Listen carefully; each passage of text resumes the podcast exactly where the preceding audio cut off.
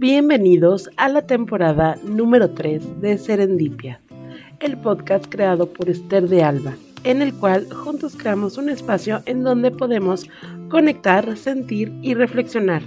Comencemos con este nuevo episodio. Hola, hola chicos, buenas noches, ¿cómo están? Yo soy Esther de Alba y estamos por iniciar la transmisión aquí en Serendipia Podcast. Vamos a esperar a que se conecten personitas, a que se conecte Blas. Hoy vamos a hablar sobre las tres heridas del alma que nos teníamos pendientes de cuáles platicar. Entonces eh, vamos a esperar a que Blas se conecte. Para iniciar, mientras váyanse ustedes conectando, también cabe mencionar que este podcast se sube en Spotify, estamos como Somos Serendipia Podcast y también el video se queda grabado aquí en Facebook para que lo puedan ver cuando quieran. Entonces vamos a empezar, vamos a esperar a que se conecten. Mientras tanto, ahí vamos, ¿quién anda por ahí? Vamos a saludar. Dani, gracias por estar aquí. Hola Jimé, ya te vi conectada, ya me apareció tu fotito. Saludos Jimena hasta por allá. Qué gusto verte aquí conectada. Ya nada, estoy esperando a que se conecte Blas. Hoy vamos a ver la herida del rechazo, humillación y traición. Vamos a ver esas tres heridas.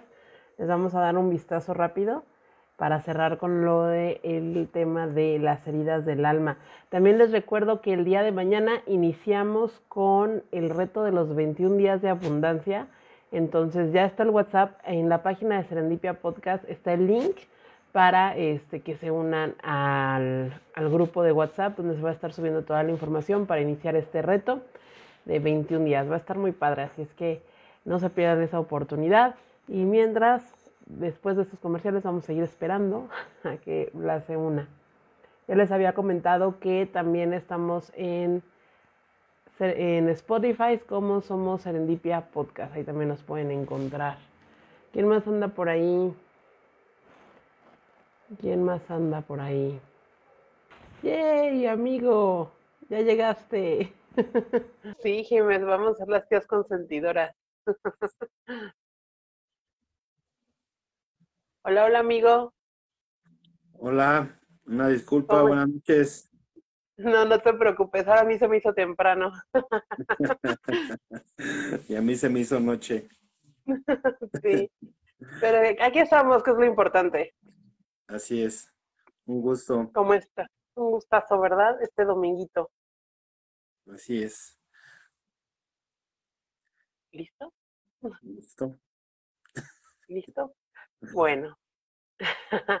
Este, les comentaba que el día de hoy vamos a tratar las tres heridas del alma que nos faltaban, que es la herida del rechazo, humillación y traición. ¿Ok? Si gustas presentarte, amigo. Claro, buenas noches, buenas noches a todos, a los que no me conocen, mi nombre es Blas Guzmán Recendis, soy hipnoterapeuta Reiki emocional.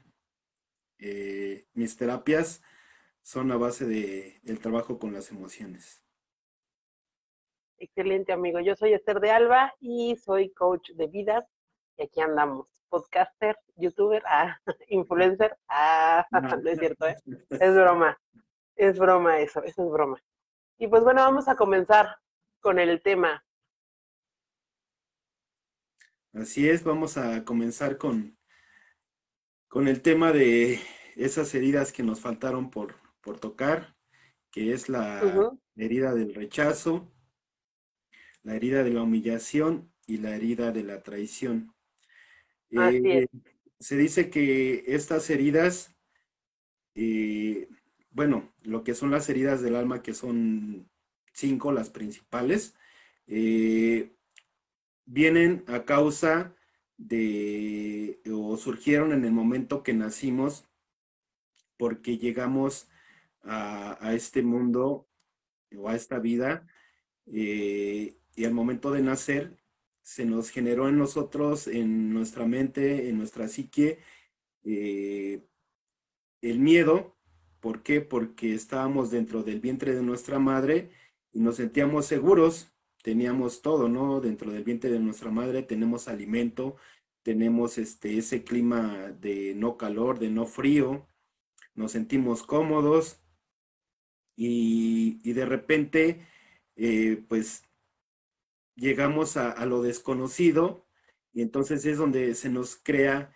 ese, ese miedo, que son cosas que tenemos que, sanar y aparte creamos una, eh, una dualidad porque al momento de nacer igual se nos crea en nuestra mente, en nuestra psique, eh, una separación porque nos están separando de nuestra madre.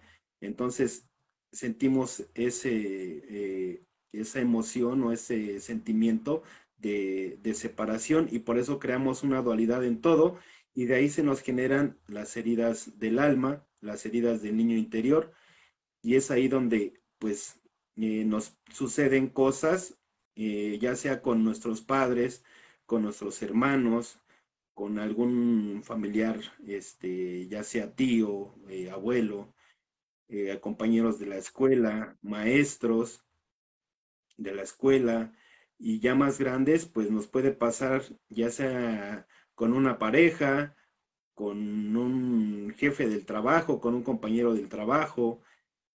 Y es como se nos generan esas heridas. Y si nosotros no sanamos esas heridas, pues eh, siempre vamos a estar en esa lucha, ¿no? De creyendo que los demás nos están atacando, mm, nos sentimos ofendidos eh, por alguna, eh, por algo que nos dicen. Y entonces eh, es donde tenemos que sanar. No es que las personas nos estén generando algo, al contrario, esas personas realmente nos ayudan a sanar. Nos están diciendo, trabaja en esta herida, tienes esta herida entonces, pero pues mm, nosotros estamos eh, acostumbrados a una, a una forma de, ver las cosas, mm, si es posible así decirlo, errónea, ¿no? Para mí es así, la vemos errónea porque nos, nos eh, vemos nada más en, lo que es la, parte eh, humana, pero no nos fijamos en el ser y o sea, creamos una separación, ahí también estamos creando una separación del ser y del humano, y somos seres humanos, o somos cuerpo-mente, no, no somos cuerpo y mente, no, no, no, somos ambas cosas eh, en una sola, en una sola. No somos cuerpo y mente, no, somos cuerpo-mente. Y entonces, como no vemos más allá de lo que nos dicen nuestros padres, lo que nos dicen las la religiones, lo que nos dice eh, la educación, pues nosotros vivimos enganchados en eso. Pero realmente todo lo que existe en el exterior es parte de nosotros mismos, parte para que nosotros tengamos un crecimiento espiritual y descubramos qué es lo que somos en realidad.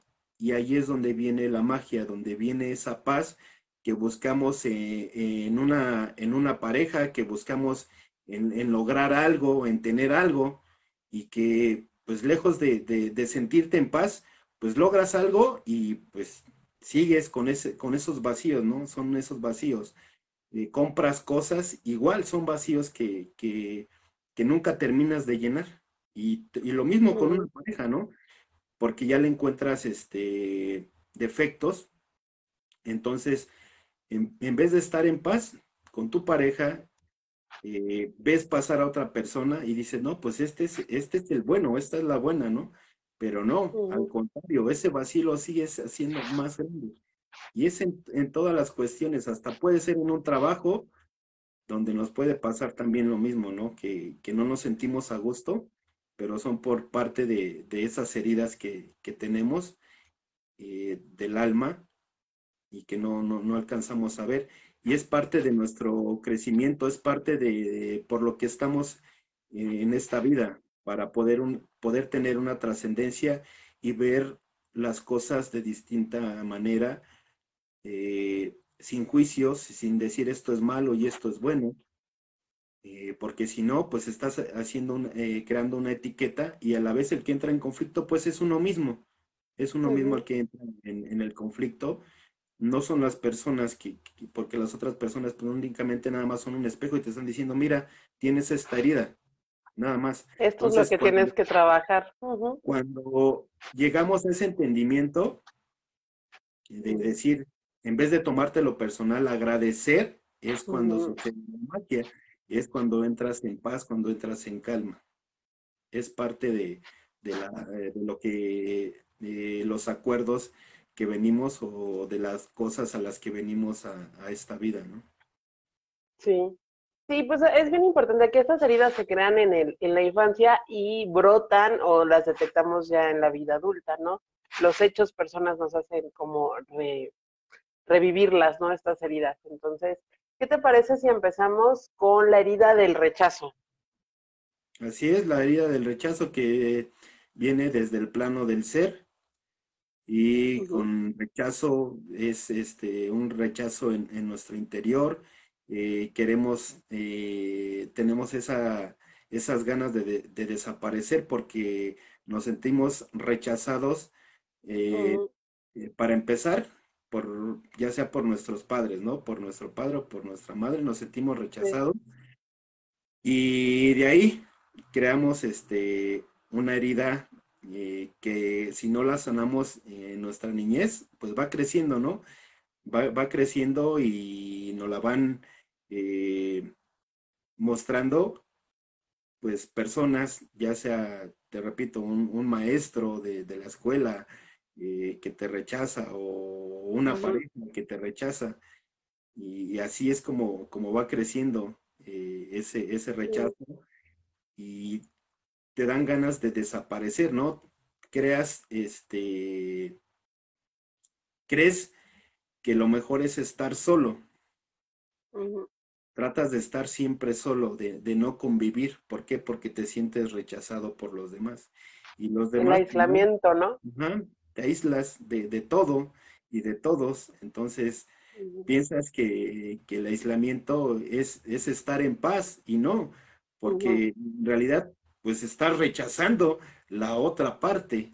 Estás rechazando la otra parte, estás rechazando una pareja, y pues se supone que, que, todo en realidad pues se convierte en uno solo, ¿no?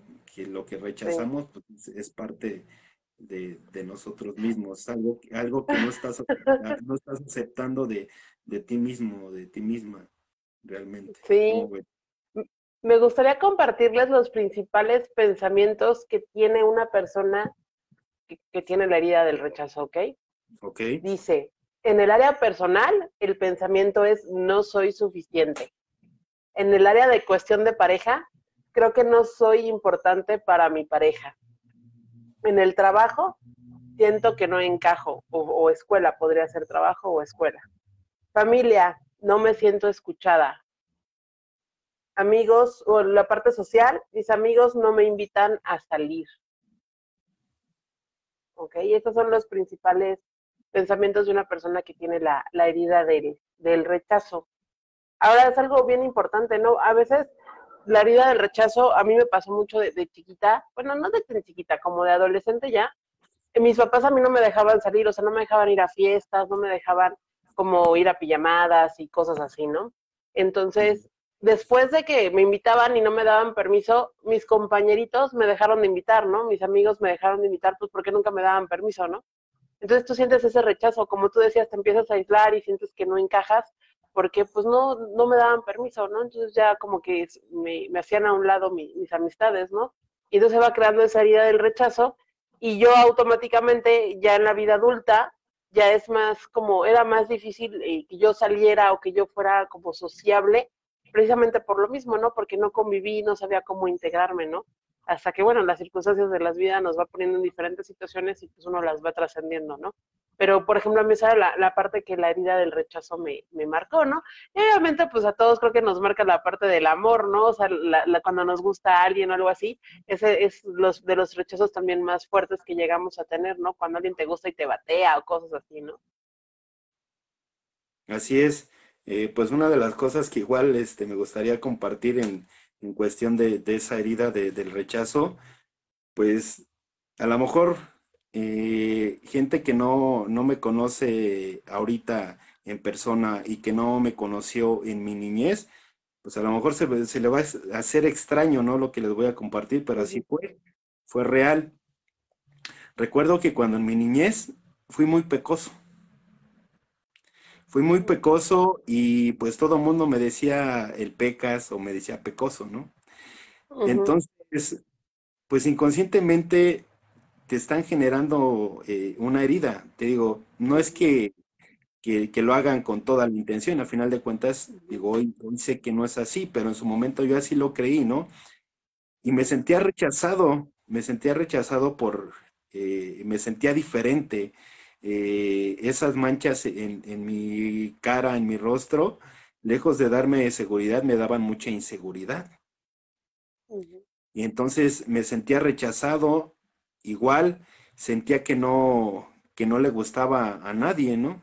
¿Por qué? Pues por, por estar pecoso. Dije, no, pues inclusive te puedo compartir que en algún momento hubo una persona que, eh, que me quiso conocer, eh, pero era pecosa esta, esta chica y la rechacé también, ¿no? Por eso. O sea, fíjate hasta dónde llega, pero me doy cuenta de que pues era para que yo lo trabajara. Y otra de las cosas, eh, inclusive también se puede decir que en la cuestión eh, sexual, eh, creamos siempre una dualidad, te lo decía, ¿no? Creamos una dualidad en todo, creamos el hombre y la mujer sin, darnos cuenta que en realidad pues, somos uno solo. tengo 50% masculino y 50% femenino. Entonces, la otra parte te lo está manifestando, por decir, a mí me lo manifestaba este, las personas gays, ¿no? Tenían como que ese, eh, esa suerte, se puede decir, de que eh, desde la primaria me seguían mucho, ¿no? Tenía un compañero y no es hablar mal de él, ni mucho menos mis respetos. Hoy veo las, las cosas de distinta manera y eh, pido una disculpa y pido perdón por, por haberlo visto en ese momento así, ¿no? Eh, pero así fue. Eh, y me rechazas, estás rechazando a la otra parte, estás rechazando tu otra parte, tu parte femenina. Y entonces ahí es donde creas una dualidad, hay una separación. Sí. Y cuando llegas a aceptarla, digo, hoy veo las cosas de distinta manera gracias a lo que he estudiado y a lo que he leído. Sé que eh, en nosotros, por decir en los hombres, hay 50% masculino y 50% femenino y la mujer viceversa, ¿no? Porque somos eh, energía, somos esencia y la energía no tiene como tal un, un sexo, ni es femenino ni es masculino, ni es blanco ni es negro, ni es bueno ni es malo Simplemente es así, nada más. Pero estamos ahorita, por decir, Esther está eh, en, este, en este juego, en este momento, jugando el papel de femenino. Y Blas está jugando el papel masculino. Pero no lo sabemos hasta que, digo, empiezas a, a trabajar en ti, ¿no? Tuve que pasar por ciertas experiencias para poder llegar a esta información. No es fácil, no es fácil llegar a, entender estas cosas, a aceptar estas cosas, te repito, ¿por qué? Porque traemos otras creencias por nuestros abuelos, por nuestros padres, por las religiones, por los gobiernos, por la escuela. Entonces, eh, y cuando escuchamos esto, pues timamos de locos a los demás, timamos de locos a los demás, pero es parte de, nuestro crecimiento. ¿Cómo ves?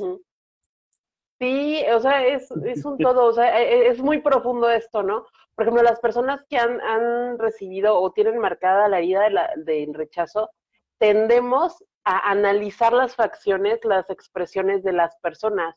O sea, sí, porque a mí me llegó a pasar, ¿no? O sea, si yo veía a alguien así como serio, yo decía, no, algo hice, ¿no? sea, yo empezaba a sentir yo un, sentimiento de culpa, de miedo, porque decía, hacer examen de conciencia, ¿no? Así, yo llegaba a casa y como que veía a mi mamá, y ya dependiendo de cómo le viera su cara, pero yo sentía que era hacia mí, ¿no? Entonces, es, este tipo somos muy, sensibles emocionalmente, somos hipersensibles. Entonces, dependiendo de, los rasgos físicos o de, de, las características del lenguaje corporal de la persona, es si nosotros nos podemos llegar a sentir rechazados. O sea, ¿cuántas veces y muchos se pueden identificar que ven a alguien y porque lo ven así como dirían, de cara larga o jetón, como dirían por ahí, y dices, no, pues yo le caigo súper mal, ¿no? Y simplemente la persona es así, ¿no? O sea, tiene mala cara, o sea, simplemente no es porque les caigan mal las personas. Sea, ¿cuánto, ¿a cuánto no les ha pasado? A mí me pasó con un amigo que cuando yo lo conocí, yo decía, este cuate, pero no lo tolero. O sea, es un payaso sangrón, me caía súper mal. Y ya después lo empecé a conocer y es a todo Dario y, hoy en día somos grandes amigos, ¿no? Entonces, ¿cuántos nos dejamos llevar por esa herida del rechazo? Nos marca esos pequeños detallitos, son esos poco como poquitos rojos, ¿no? Sí, tendemos a, juzgar por, por las apariencias. Vemos este, una persona y la juzgamos por, por su rostro, por su forma de, de vestir o por su físico, ¿no? Si es eh, gordita, si es eh, delgada, y no nos fijamos más allá de, no nos fijamos en su interior, todavía ni, lo, ni la conocemos y nosotros ya la estamos calificando, ya la estamos etiquetando. Y te puedo compartir algo de que me pasó con, con un amigo que para mí es un íntimo amigo, lo superador a ese amigo. Eh, cuando, antes de que lo conociera, me, dicen, te lo voy a, te vamos a presentar a Edgar, se llama Edgar. y dije, no, pues porque a mí no me cae bien. O sea, no, nada más de verlo, pues no, no me cae bien. Y me dicen, conócelo, o sea, date la oportunidad de conocerlo. Y dije, pues bueno, pues ya estoy aquí, ¿no? Y ya lo conocí. Y te puedo decir que con ese amigo eran las siete 8 de la mañana, 9 de la mañana, y nosotros platicando afuera de su casa en la banqueta. O sea, no, nos la amanecíamos platicando, o sea, no estábamos haciendo, o sea, tomando, qué sé yo, no, simplemente estábamos platicando hasta las 7, 8, 9 de la mañana. Pasaban las señoras a la leche ya como a las 5 de la mañana, recuerdo, y nosotros ahí plática y plática.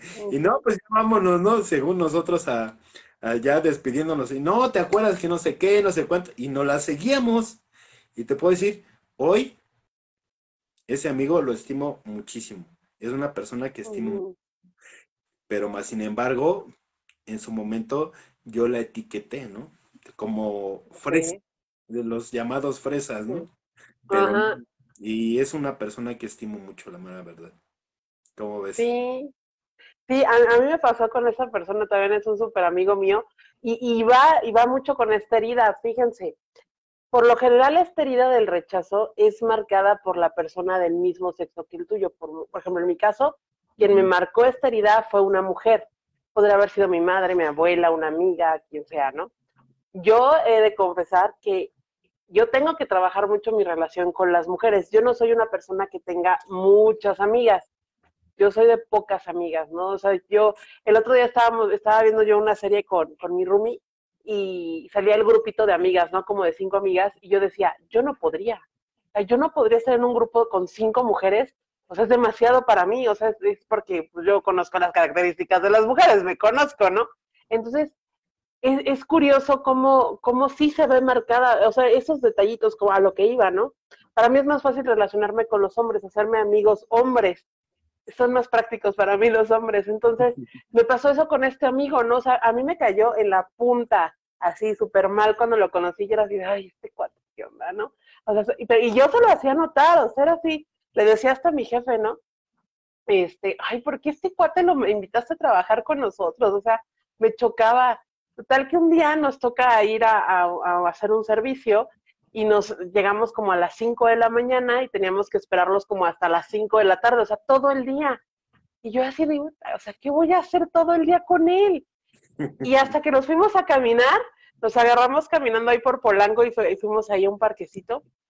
Y, y, pues él bien buena onda, o sea, yo tengo que confesar, amigos, si me estás viendo, tengo que confesar, que, que, fue él el que me empezó a hacer la plática y mira, y no sé qué, y mira, te invito una coca y no sé qué y nos sentamos a platicar y de ahí para acá hemos, o sea, es, mi amigo así del alma, ¿no? O sea, como tú dices, o sea, puedes platicar con él, o sea, tres horas, cuatro horas y, y te vuelves a ver en la tarde y sigues platicando y, y hay esa conexión bien padre, ¿no? O sea, pero como esta herida nos limita a podernos relacionar, está muy marcada con nuestras relaciones, ¿no? Esta está muy marcada. Sí, eh, te puedo compartir igual, este, pues te sientes, te sientes rechazado por la, por la sociedad, ¿no? Eh, porque creas, te digo, creas esa dualidad, creas esa diferencia de, eh, inclusive de, del pobre y, del rico, ¿no? Que este, es una este, etiqueta mal eh, enfocada. Entonces, inclusive hace poco salí con, con Maggie, con sus amigos, fue cumpleaños de, del esposo de una amiga, si no mal recuerdo.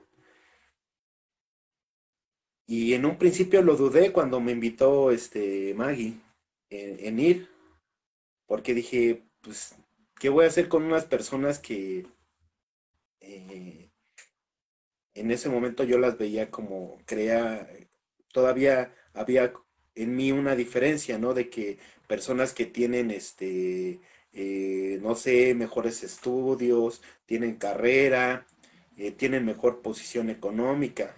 Así lo veía yo en ese momento todavía.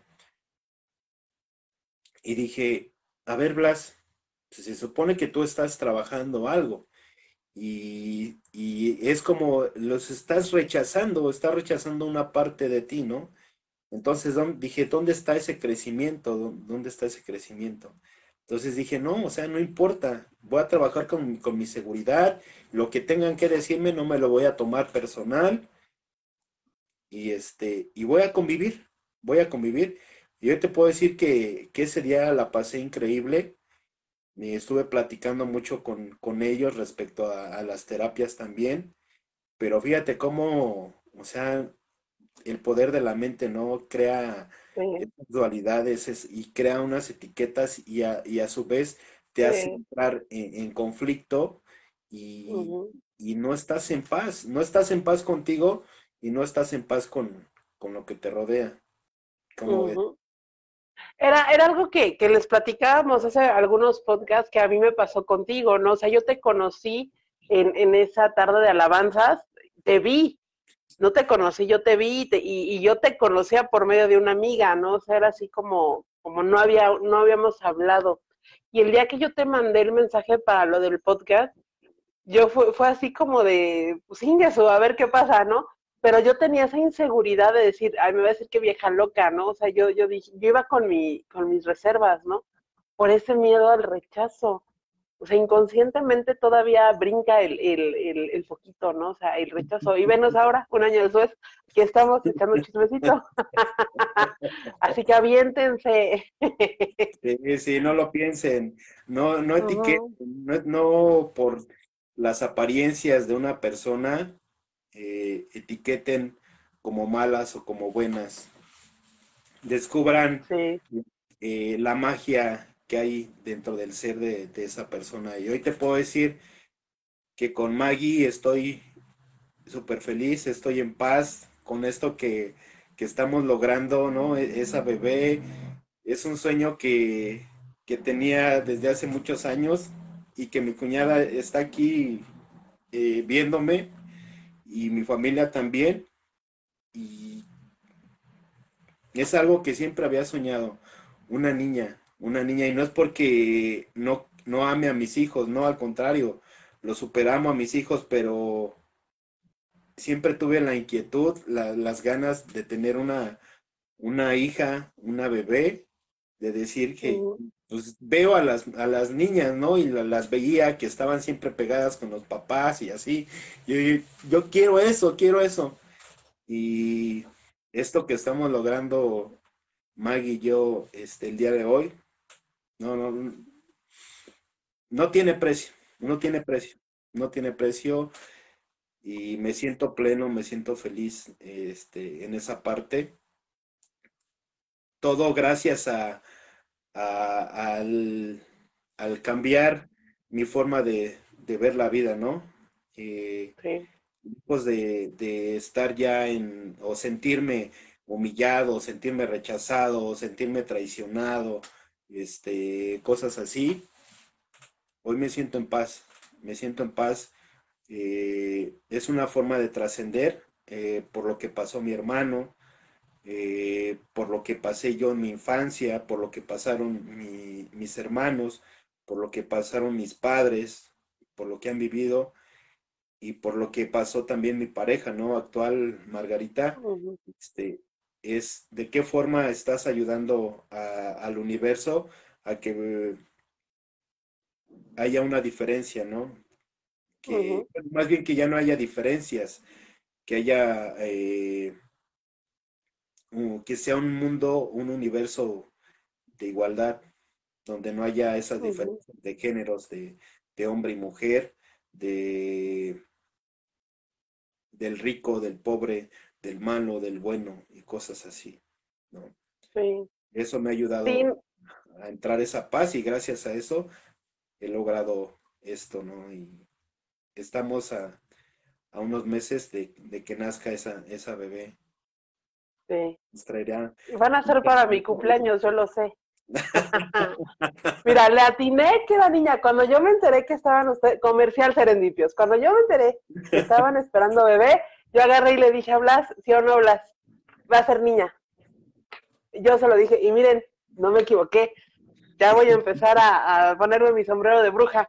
Y este, y, te apuesto lo que quieras. Yo soy del 14 de marzo. Van a ser cerca de mi cumpleaños. Nada más lo dejo aquí. Así lo digo. Van a ser cerca de mi cumpleaños. Yo sé que sí. Y créeme, o sea, perdón, un, team back. Eh, por, por lo que he estudiado y por lo que he leído, pues yo, yo según mis, mis cuentas, llega el 14 de marzo. Yo soy del 14 de marzo. Ah.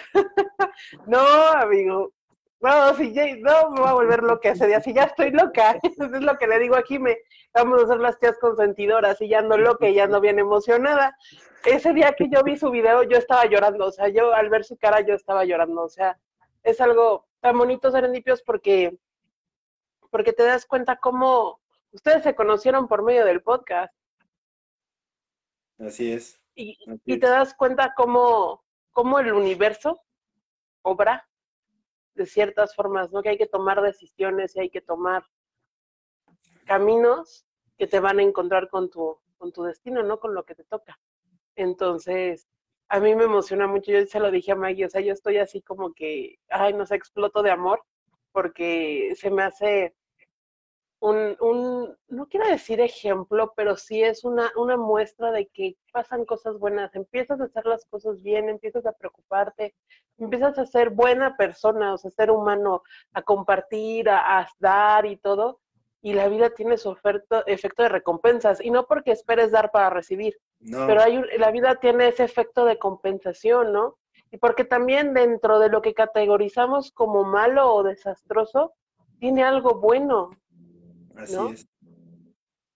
Tiene algo, algo bueno. Por ejemplo, a mí, la pérdida de mi hija, todo el mundo va a decir qué dramático. Y sí es algo triste, pero tiene algo bueno. O sea, dentro de eso vino algo bueno, ¿no? Y, gracias a, ella yo estoy aquí, ¿no? Entonces, hay muchas cosas que, que tendemos a, dramatizarlas o a, categorizarlas como malas o buenas, cuando en realidad todo tiene un porqué, un para qué, y hay que verle la, yo intento verle el lado más positivo a las cosas, ¿no? Entonces, esa es la, vida y sus efectos de, compensación. Y yo estoy bien contenta, estoy bien emocionada. Y este, y una vez más, por eso se llama el podcast Serendipia, porque sí existen las serendipias, entonces ahí nada más se los encargo a todos los que nos ven. De verdad, no es mentira, ¿no? Sí, te digo, eh, final, finalmente, como dices, ¿no? El ver las cosas de distinta manera, no como negativo o como algo que te pasó, que fue en su momento, que te llevó al dolor, al sufrimiento, hoy, eh, gracias a aceptar las, las cosas que tenían que pasar así, simple y sencillamente tenían que pasar así. Es difícil, yo lo sé, yo lo entiendo, porque yo lo viví. O sea, no, no, es fácil aceptar las cosas, ¿no? Pero al aceptarlas es como vino esa trascendencia y ver las cosas de distinta manera. Eh, gracias a, esa, a eso que he estudiado, gracias a, que he leído, eh, saber, tener esa información, saber de que todo lo que existe en este universo es hecho a base de energía. Entonces, toda esa energía, pues no hay ninguna, este, ningún espacio entre una cosa y otra. Eh, todo está unido y todo se convierte en, en, una, en una sola cosa, ¿no? En, en uno solo. Y entonces, la energía dicen que no se crea, perdón, no se destruye, únicamente se, se transforma. transforma. Entonces, esas personas que creemos que trascendieron, este, que ya no están con nosotros físicamente, pues pasan a ser parte de nosotros. Y es como, como encuentras esa paz, es como entras en esa paz porque puedes hacer lo que tú quieras, puedes tener otra pareja, puedes este, irte de viaje a cada rato, puedes ponerte a estudiar, puedes meterte a trabajar de plano, X, pero nunca vas a encontrar esa paz, nunca va a llegar esa paz. Entonces, cuando viene la aceptación de que esa persona eh, tenía que ser su forma de trascender, de que su cuerpo quedara ya este, inerte, que él así pidió ese plan, que allá estaba ese plan, que él así lo pidió, o ella, es difícil entenderlo, pero cuando lo entiendes es cuando vas a entrar en esa paz. ¿Qué necesitamos? Pues leer, leer más cosas, pero pues nos enfocamos en lo primero, ¿no? En, eh, nos vamos a, a, las noticias, nos vamos a los espectáculos, nos juntamos con los amigos y siempre es a estar cuchicheando de, de los demás. Pero no vemos más allá. ¿Qué, qué nos puede ayudar a, a sanar? ¿No? A ver la vida de distinta manera. Y gracias a eso, te digo, pues hoy estoy aquí.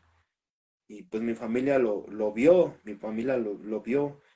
Aceptar que, que Blas también eh, tenía que dar ese paso de, de, trascender y aceptar también a esas otras personas, hacerlas parte tuya, no es fácil, pero cuando lo haces, cuando lo aceptas, es cuando encuentras esa paz, esa tranquilidad, que te repito, hagas lo que hagas, y puedes ir con un tanatólogo y puedes ir con un psicólogo, y no es, no es hablar mal de ellos, ellos hacen su trabajo, son profesionales, pero hay que ver más allá del, de lo físico, hay que ver el ser también.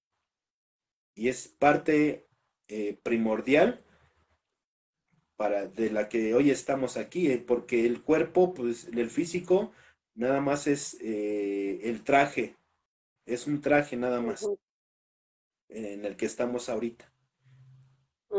es un traje prestado nada más.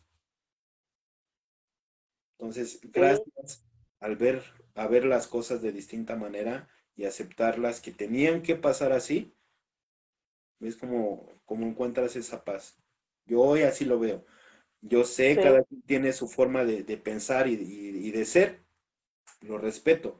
Yo nada más comparto lo que me ha ayudado a, estar en paz, a estar tranquilo y lejos de etiquetar a una persona, y lejos de estar enfermo, y lejos de estar con la ira o con, con envidia de, ver a alguien que tiene y cosas así, o al que no tiene, ¿no? También sientes ese sentimiento de, de, impotencia que dices, pobrecito, ¿no? O sea, es lo que pensamos, ¿no?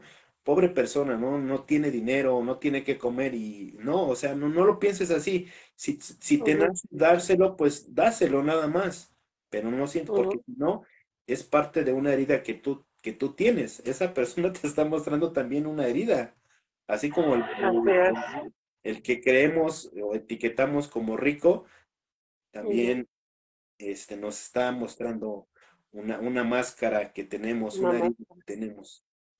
¿Cómo ves? Así es. No, está excelente. Fíjense cómo de, de, de, del rechazo nos fuimos a, a, tantos aspectos, ¿no? La máscara de, de una persona que tiene la herida del rechazo es huir. ¿Cuántas personas cuando nos, y, me incluyo en eso, que antes yo me sentía querida, me sentía apapachada y me sentía que recibía amor o, alguien, yo huía. O sea, yo era así de, con permiso, con per ya me voy, ahí se ven, y me iba, ¿no? O sea, por, por el miedo al rechazo o el miedo a equivocarte, ¿no? Unas de las palabras eh, que dice así la persona oidiza o evitativa, ¿qué es lo que hace? Tiende a juzgarse como alguien de poca valía, o sea, se siente chiquitito, ¿no? Se percibe distinta al resto de sus familiares. Tiene sensación y tendencia hacia el aislamiento, también sensación de soledad o incomprensión. Tiende a los comportamientos de huida o evitación en ocasiones se niega a admitir las cosas. O sea, qué fuerte, ¿no? Sus emociones tienen a abrumarle sobre todo el miedo. Son personas con mucho miedo. Les da poca importancia a lo material a favor de lo trascendental o intelectual. No soporta muy bien a las personas del tono elevado o conflictivo. O sea, para aquellos que tenemos problemas con la autoridad, cuando le miran se preocupa de inmediato. Lo que decíamos, ¿no? cuando vemos las expresiones de las personas y es así de, ¿por qué me está viendo? O sea, me está juzgando, me está criticando, ¿qué tengo, no? Es perfeccionista, tiene miedo a no estar a la altura de la vida o él tiene el sentimiento de que está desperdiciando su vida. Tiende hacia los rasgos obsesivos. ¿Ya hicieron sus palomitas todos? sí, no, está, está cañón. Y pues tan, tan sientes el rechazo, no solo de, de, tu familia o de la sociedad en general, sino hasta del mismo universo. Te sí. sientes rechazado, ¿no? Dices, eh, sí. Entonces te lleva eso a querer desaparecer. Sí. Ahí está la, la, la, canción de, de Ya sé. Sí me entiendes. Sí me entiendes. Yo sé que me entiendes.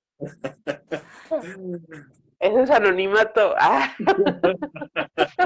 Ah. No, porque yo también lo pasé, amiga. Yo también lo hice. Yo también lo hice. Hasta roja me puse, ¿eh? Sí, sí. Lo, nos lleva al suicidio. Así de sencillo, nos lleva al suicidio. Eh, en algún momento lo llegué a hacer, lo llegué a hacer con, con pastillas, lo llegué a hacer con, con un cable. Con las pastillas no me pasó nada, lo único que me dio fue vómito. Sí. Entonces dije, no, las pastillas no son buenas. No, es lo peor que te puede pasar las pastillas, no es buena opción, no es cierto. ¿eh? Este me lo intenté con pastillas para dormir. Cuando lo hice con, con un cable, afortunadamente llegó mi madre. No se dio cuenta, no se dio cuenta, pero llegó mi madre. Llegó a tocarme la puerta. Yo estaba encerrado en ese momento, estaba solo. Y estuve a punto, ¿no? Porque me sentía rechazado me sentía rechazado por una pareja. Me sentía rechazado por una pareja y me pues dije, pues ¿qué hago aquí? No, creo que no merezco vivir, ¿no? O sea, uh -huh. como para qué, ni cuenta se van a dar. Y fíjate, ahorita recordando, eh, en mi niñez, cuando iba en la primaria, en primero de primaria, me salía de la escuela o sea, fíjate hasta dónde llegaba. Me salía de la escuela para estar solo, para estar solo. Y pues eso me llevó a, a esa herida, ¿no? Esa herida que eh, gracias eh, el día de hoy la he sanado, me siento, me siento en paz, me siento eh, aceptado, este, ya no me siento rechazado y ya no rechazo a, este, a las demás personas, ¿no? A, por decirte, digo, en un momento rechazaba a las personas gay y no. Hoy tengo amigos, tengo amigas que, este, que son homosexuales, que son gays y las amo, ¿no? Amo a esas personas. Son personas muy, muy íntimas este, para mí. Sí, es, fuerte. Eh, fíjense, ahorita que tocas ese tema del suicidio, pues sí, creo que varios le hemos caminado por ahí. Y, pero Diosito dice, se quedan. Fíjate, yo, e, e, el primero que tuve, yo llevo, yo tuve tres. El primero fue cuando iba en la secundaria, iba como en segundo de secundaria y yo intenté cortarme las venas. Y digo intenté porque me habían dejado sola con mi hermanito. Mi hermanito ha de haber tenido como dos años, tres, dos años, estaba chiquitito.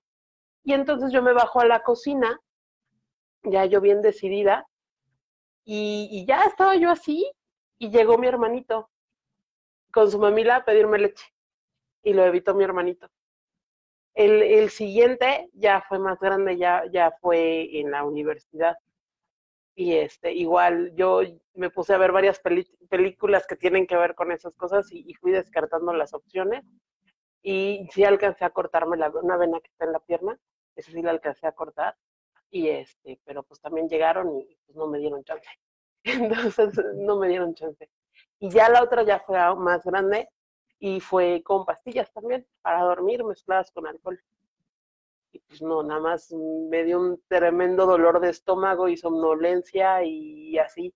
Y pues no pasó nada, ¿no? O sea, por algo. O sea, algo dijo Diosito, mm, mm, no, no queremos pegaderas en el ya todavía, vénganse.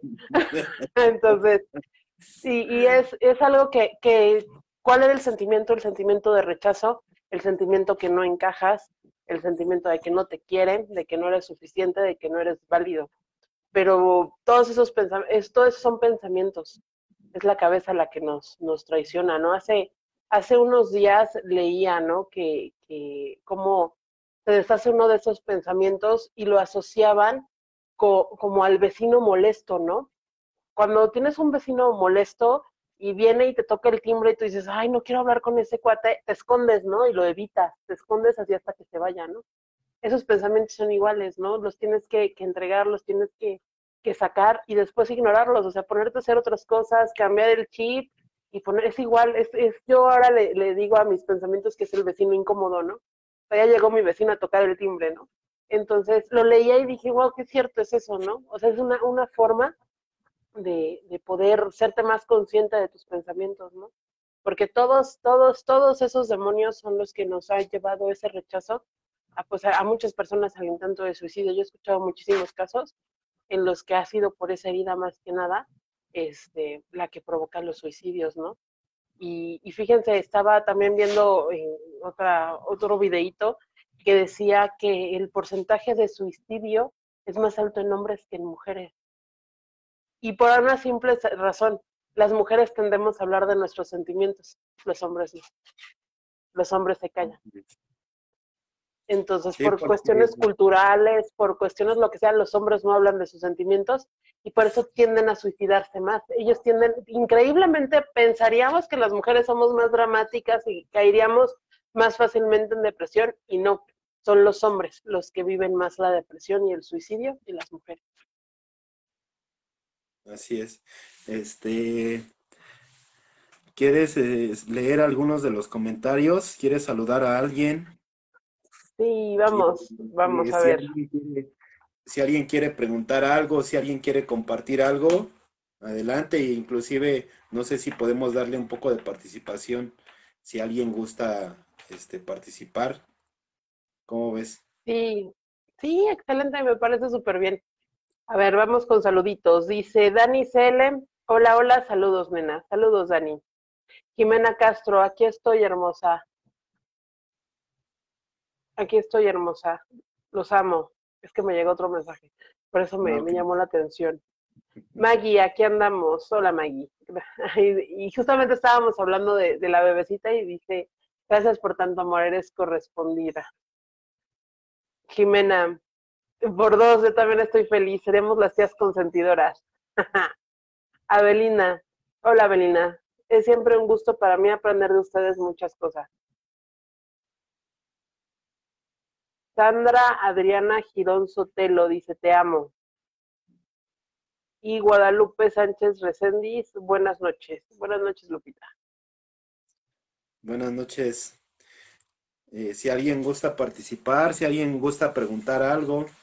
Saludos, Sandrita, te amo, Gorta. Mi cuñada. Oh,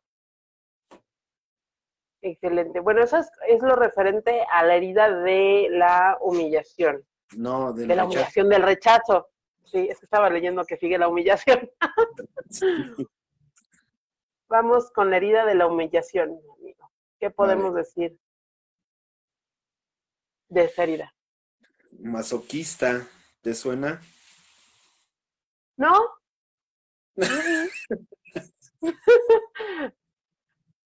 Jimena, defiéndeme. el masoquista. El masoquista, pues que, le encanta estar sufriendo. Sí.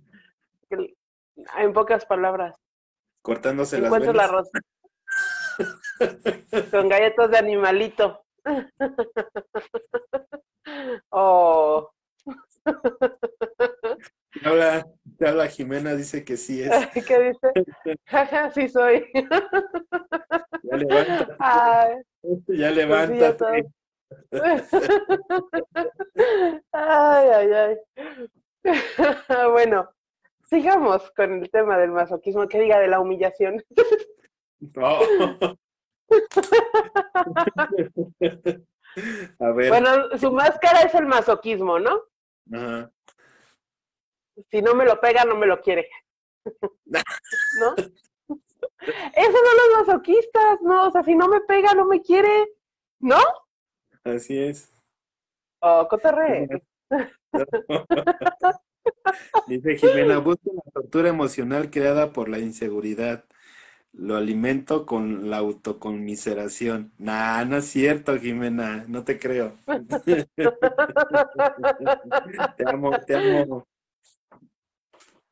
E, es que esa es la parte bonita, ¿no? Que uno ya detecta y, dice que si no puedes contra el defecto, ríete de él, ¿no? Entonces, ¿no?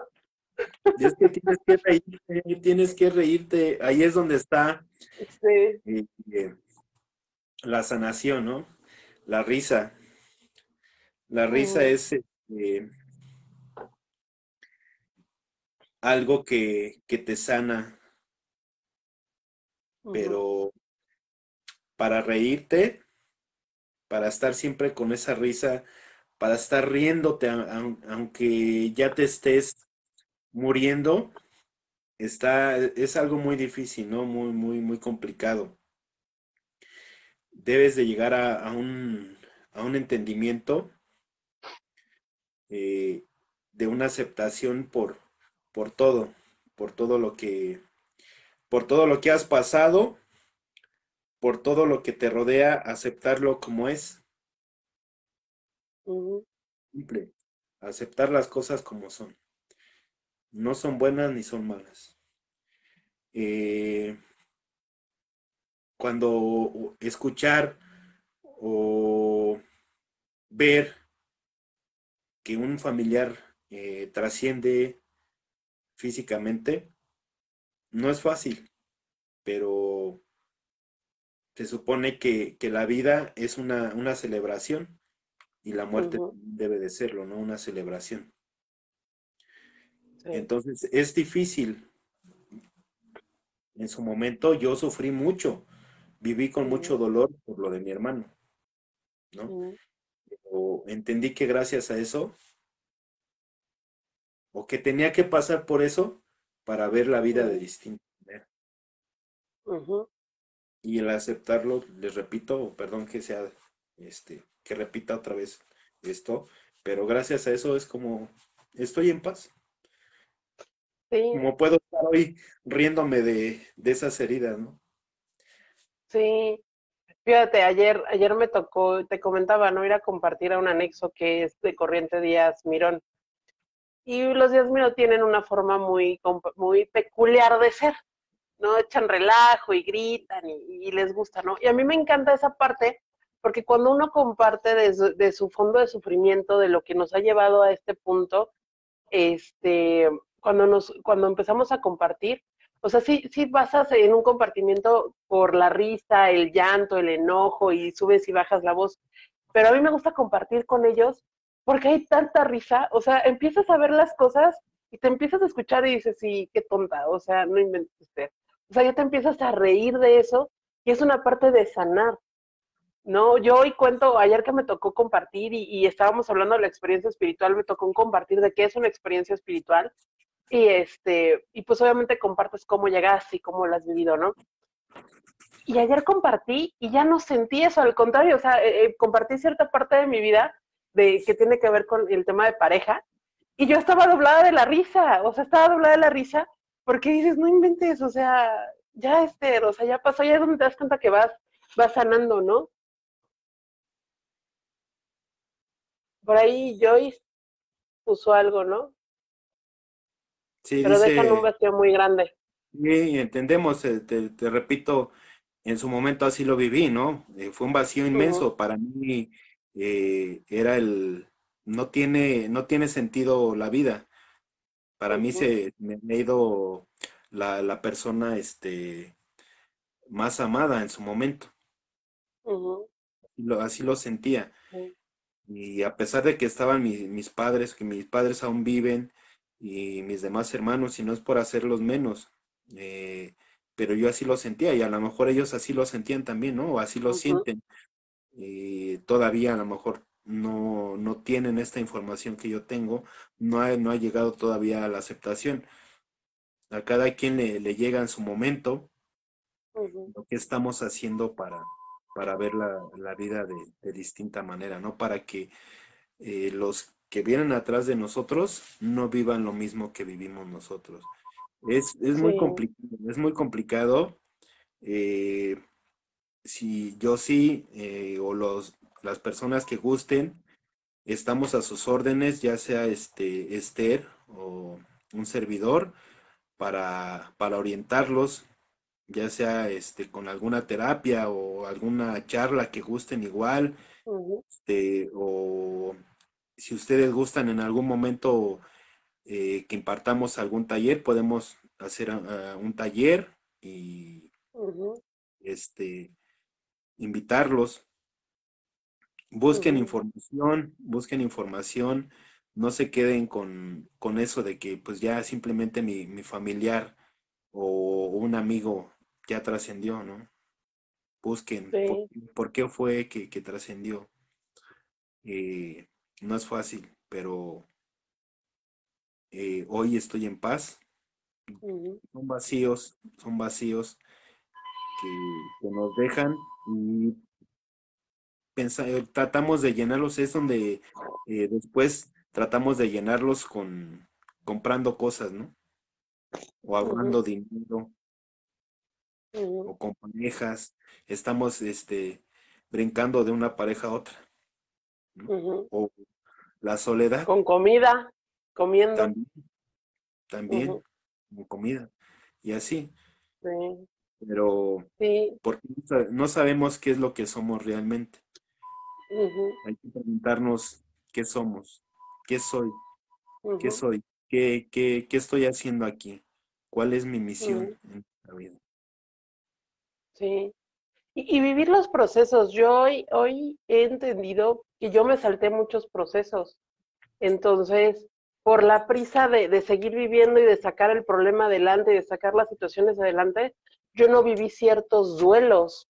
O sea, yo tenía cierta prisa, ¿no? Entonces, yo me cuestionaba, ¿no? Porque en este momento que ya estoy estable, por así decirlo, te llega, ¿no? y es porque no te habías dado el tiempo de, llorarlo, de, de, pasar tu proceso de duelo, ¿no? O sea, la negación, la conmiseración, o sea, hay un duelo que se tiene que vivir. Entonces, cuando el vacío, fíjense, cuando viven, bueno, como yo he vivido los duelos, ¿no?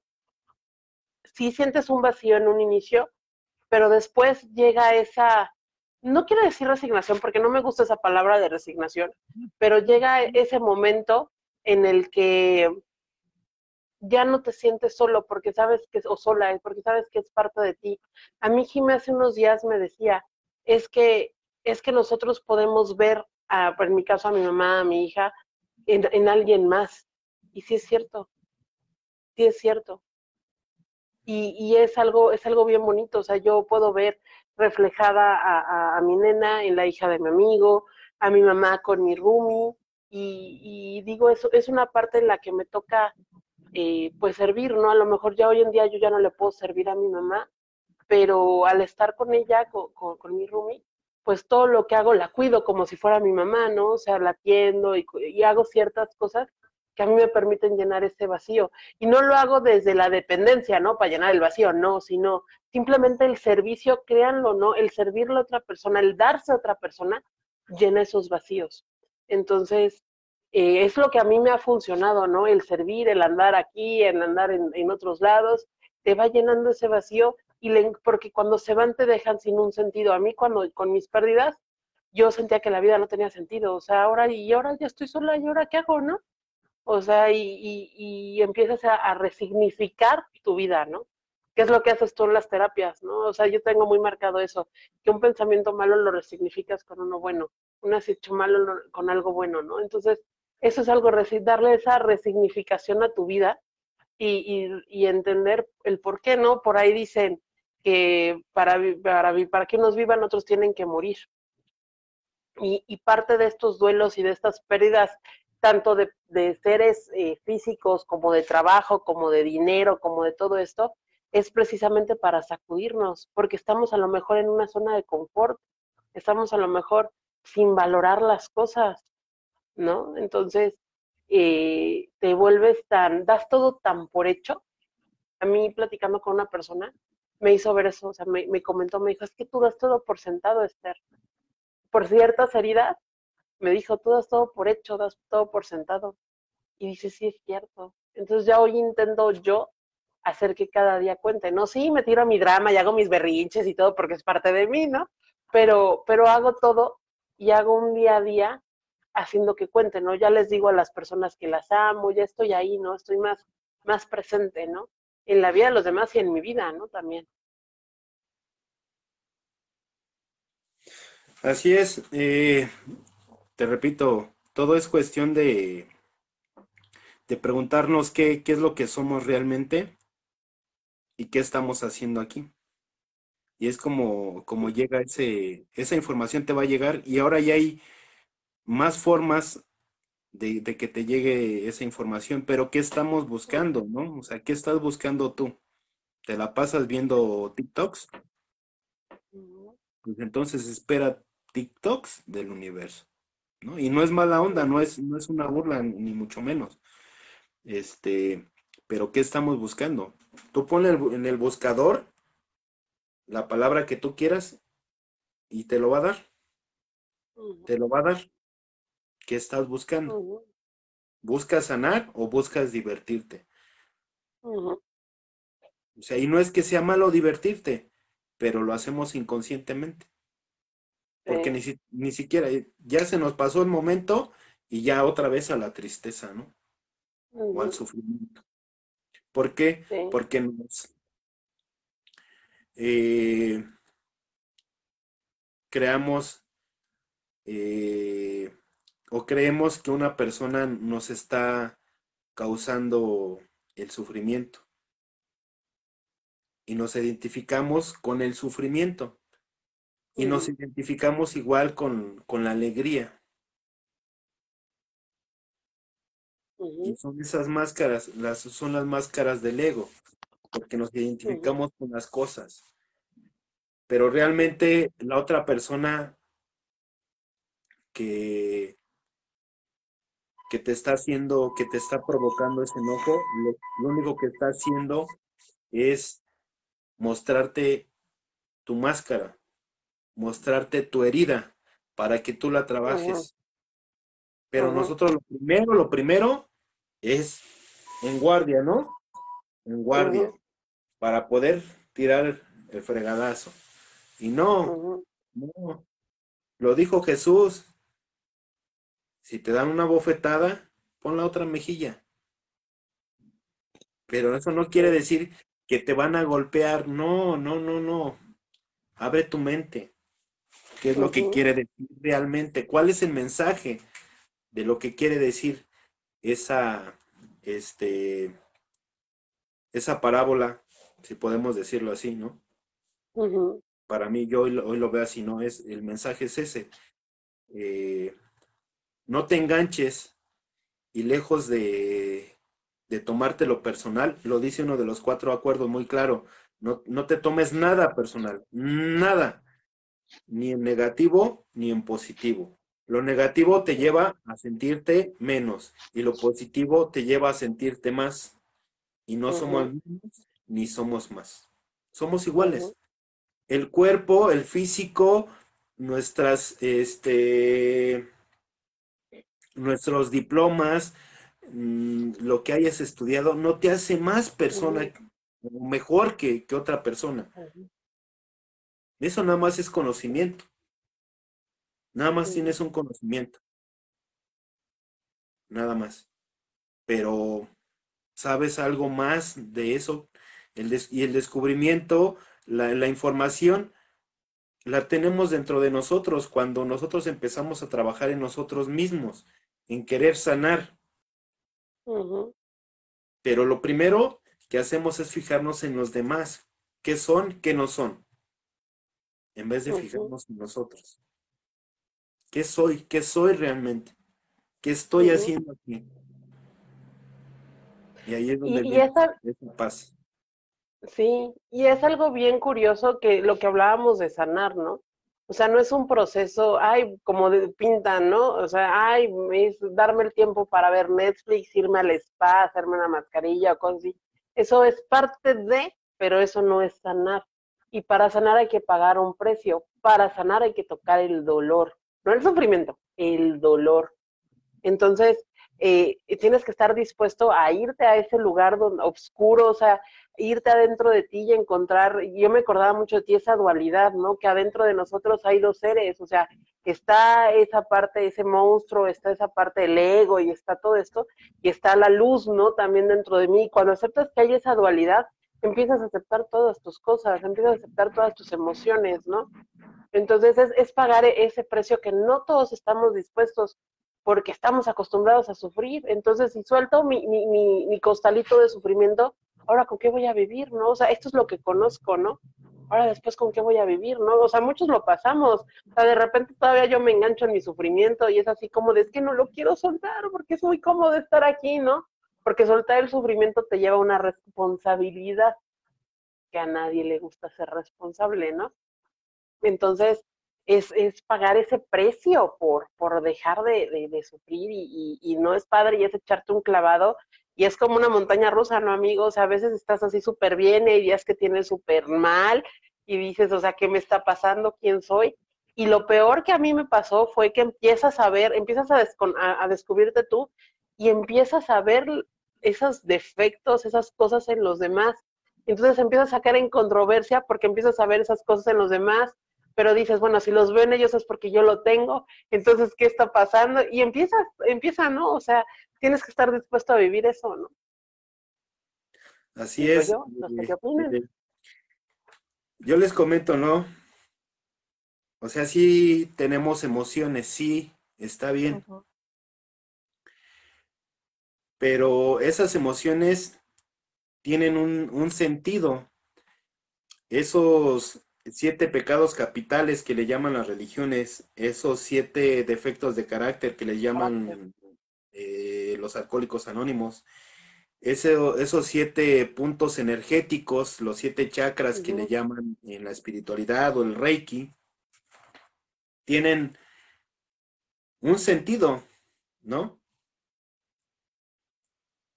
Cuando vas a, a una terapia de reiki, a una armonización de chakras, ¿a qué vas?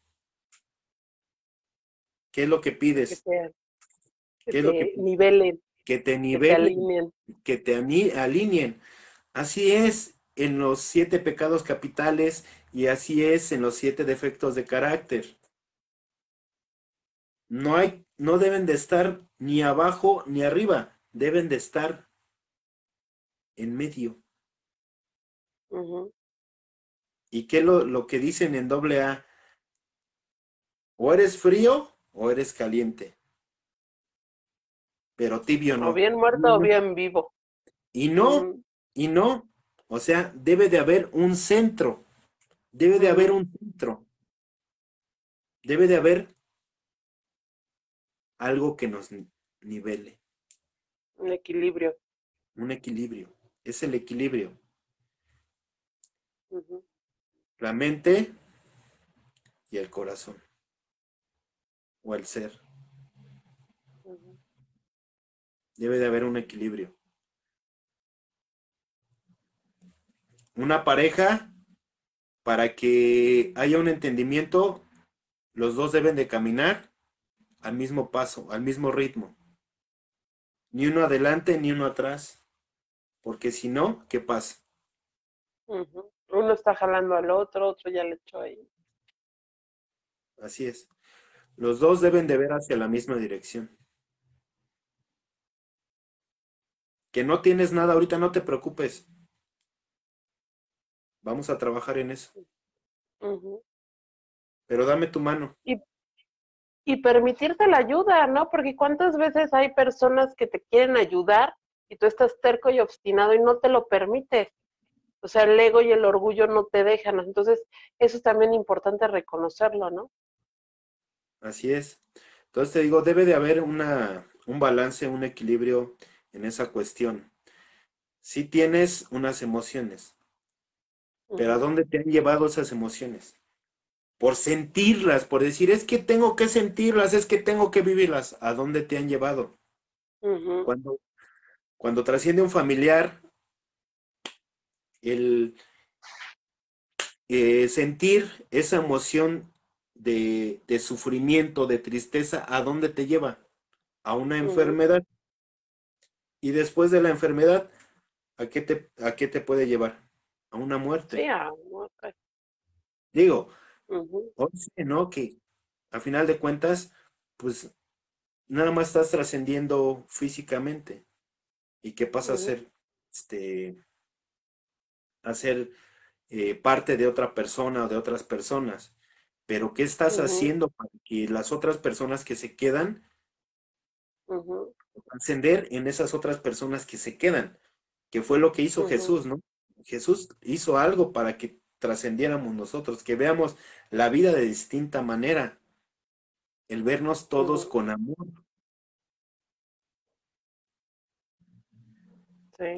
dijo que Jesús, ama a tus enemigos como te amas a ti mismo. Pero pues si no me amo, ¿cómo voy a amar a mis enemigos? Y dice enemigos, ni siquiera dice a tu pareja o a tu familia, dice a tus enemigos. ¿Hasta dónde llega? Entonces, familia, no creas que nada más son tus papás y tus hermanos, y tus primos y tus tíos, tus abuelos. No. Hay más allá. Nosotros creamos esa división, pero en realidad todos somos familia. Todos, todos somos familia. No tiene, no tiene por qué haber una división ni siquiera de países, ni de razas, ni de credos. Pero nosotros somos los que creamos eso. ¿Y cómo podemos hacer o ayudar a que, que, el universo cambie, que el mundo cambie? Sanando, sanando nosotros. Sanar espiritualmente, sanar nuestro interior porque puedes salirte este, a la calle y hacer un plantón, ¿no? Y con tu bandera y decir, estoy en contra de los gays, y estoy en contra de las mujeres, y estoy en, contra, de los hombres, y estoy en contra de esto, y estoy en contra de eso. ¿Qué hacemos? Hay que hacer algo diferente, algo diferente. Sí, fíjate que estaba leyendo. Marchas, pero ¿Qué estás eh, dispuesta a hacer para que en realidad haya un cambio? Y no solo en tu persona, no solo en tu persona, sino en el universo. ¿Qué estás eh, dispuesto a dar para que el universo cambie? Jesús lo hizo. Jesús lo hizo, Jesús dio su vida. ¿Por qué? Porque él, él descubrió qué es lo que era y qué es lo que somos realmente. Y gracias a eso, Él trascendió y Él sigue vivo porque vive en nuestros corazones. Eso, esa, es la forma, esa es la forma de trascender. Sí. Hay, hay, cosas, se me vienen muchísimas cosas a la cabeza. Una es, eh, estaba yo escuchando sobre la vida de Buda y, todos pensamos que para ser espiritual o para ser acá tienes que venir desde abajo. Y Buda venía desde arriba, o sea, Buda era billetón, Siddhartha Gautama era billetón, o sea, vivía en un palacio. Y entonces hay, hay una parte que, que narra que él ve cómo los sirvientes van cargando un ataúd a un muerto y los y le, le llama a los sirvientes y les dice, pero ¿por qué hacen eso? Y dice, es que usted cuando muera nosotros lo vamos a cargar.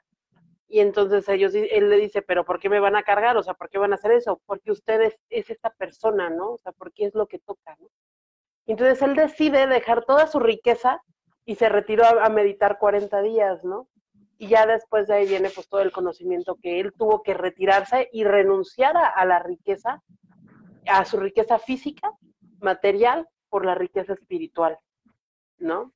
Entonces, es, eh, no necesariamente tienes que estar en el hoyo para buscar la espiritualidad, para buscar una trascendencia, para buscar ser mejor persona.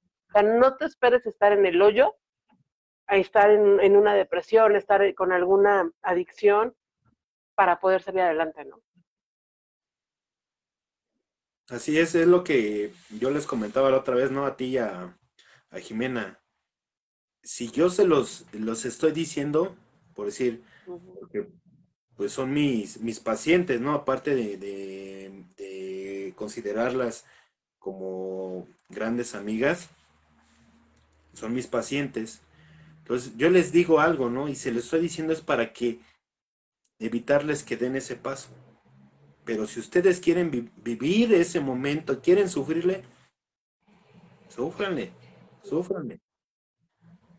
Nosotros estamos aquí, por decir ahorita en este momento, estamos compartiendo algo, ¿no? Y es para evitar a esas personas que nos están escuchando que den ese paso, para que no caigan en ese abismo. Pero si tienen que caer, si es su decisión caer en ese abismo, no se preocupen, no, no los estamos juzgando. Estamos aquí para ayudarlos. Sí. Para poderlo eh, eh, ayudar y compartiendo el cómo hemos trascendido esas experiencias, ¿no? Sí. Estamos para eso, no estamos para juzgar a nadie, a nadie. A nadie. No, no, y es respetable y cada quien, pues su dolor, pero el chiste es salir de ese, de ese estado, ¿no? Fíjate que hace, y Maggie se debe de acordar de esto, hace cuando íbamos nosotros en la prepa, ahí donde estudiábamos, dieron una plática que se llamaba Six Seconds, 6 segundos. Entonces ahí nos explicaban que la emoción como tal eh, dura seis segundos dentro de tu cuerpo. O sea, de que te llega el trancazo, en, que, en lo que lo procesa el cerebro son seis segundos. Y nosotros decidimos prolongar la emoción. Entonces, a mí eso se me quedó súper grabado, o sea, tiene añísimos de, ese, de esa charla que, nos dieron ahí en la preparatoria. Y sí es cierto, o sea, ¿cómo, cómo nos enganchamos? Porque, ¿qué crees? Hay placeres deformados, ¿no? Por ahí hablamos, ¿no? O sea, yo puedo manipular y puedo controlar con mi dolor, llamar la atención, puedo, puedo hacer ciertas cosas con ese sufrimiento, ¿no? Con ese, ese momento, ¿no? O sea, que te volteen a ver. O sea, hay que ver más allá, ¿no? De todas estas cosas y, únicamente dura seis segundos el enojo, el dolor, todo, todo dura seis segundos. Entonces, imagínense cuánto, yo me pongo a pensar, cuánto me pudiera haber ahorrado si hubiera sido consciente en, en, esos seis segundos, ¿no? Y que únicamente es así como de, ok, estoy, y, me acuerdo que lo decían, te llega el enojo y, y, tienes que respirar y decir, ok, estoy enojado, ¿por qué estoy enojado? Ah, por eso, eso, esto. A ver, ok, ¿qué puedo hacer? O sea, pero no dejar que el enojo se vaya hasta la ira, ¿no? Entonces, es, es bien curioso y es un ejercicio que ah, pues, cuesta un buen de trabajo. O sea, porque estamos, al menos en lo personal, yo soy de impulsos cortos. Yo reacciono, o sea, no acciono, reacciono. Entonces, es, es educarte, es educar a la, cabeza y es educar al corazón también, ¿no? O sea, así como de, a ver, pónganse de acuerdo, chavos, ¿no? Así es. Amiga, este, ¿les puedes compartir algo? Voy rápido por un libro porque quiero compartirles algo. Porfa, no me tardo. Bueno, sí, Pi. Bueno, les comparto que eh, cuáles son los pensamientos que por lo general tienen las personas con la herida de la humillación. En el aspecto personal, bueno, piensan que no son valiosas. En la pareja, no me siento amada por mi pareja. En el trabajo me siento humillada por mi jefe. Eh, mi familia, mi familia siempre me compara. Y en la parte social, en reuniones, me siento avergonzada. Y también, eh, ¿cuál es la máscara de la herida de la humillación? Como nosotros se los veníamos manejando o platicando, la humillación, cada herida del alma se va poniendo una máscara, ¿ok? Para taparla hacia los demás. La máscara de la herida de la humillación es esta. Es lo que decía eh, Blas, es la máscara es el masoquismo. Es una persona que de forma inconsciente busca el dolor y la humillación. El masoquista suele estar siempre en situaciones en las que se ocupa tanto de otros que se olvida hasta de sí mismos. O sea, aquellas, todas aquellas personas que somos rescatadores, o sea, que, que, que, nos dejamos de hacer nuestras cosas por ir a rescatar a alguien más, nos quitamos la chamarra por ir a rescatar a alguien más, y cuando te das cuenta estás tú totalmente vacío y vacía porque te has dado tanto, tanto que te has olvidado de ti mismo. Aclaro, ah, no está mal el servir, el dar, el ver por el otro, no está mal. Lo que está mal es que el ver por el otro te cuestes el sacrificio a ti mismo, te cuestes tú mismo. Entonces, todos aquellos que son equipo rescatadores, y, me refiero a aquellos que piensan que pueden hacer cambiar a alguien, aquellos que pueden ayudarlos. por lo general esto se da siempre un, un, se junta mucho con los rescatadores, se juntan mucho con los narcisistas. Una persona con herida, herida de humillación siempre se junta con un narcisista, porque el narcisista va a reforzar esa humillación, ese sentirte pequeñito entonces, como tú te sientes pequeñito y tú ves a él que le ves sus defectos y le ves sus problemas, tú quieres darle, y quieres darle, y quieres darle, y el narcisista vive de eso, de lo que tú me das. Es un tema bien interesante el de los narcisistas.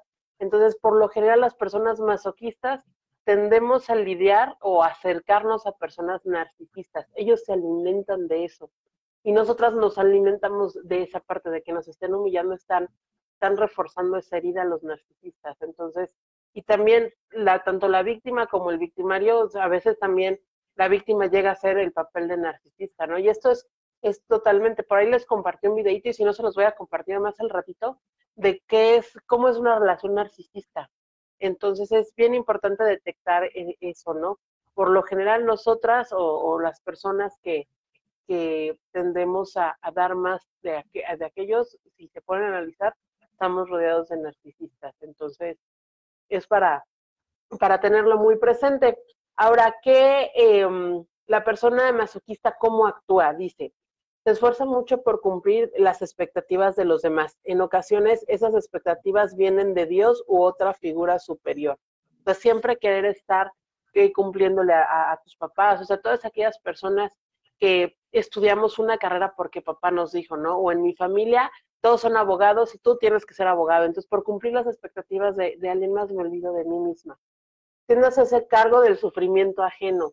Todas las rescatadoras, lo que yo les decía. De hecho, hasta todos los que nos dedicamos a esta parte del coaching, de las terapias, de, de los que son psicólogos y eso, inconscientemente tendemos a esto.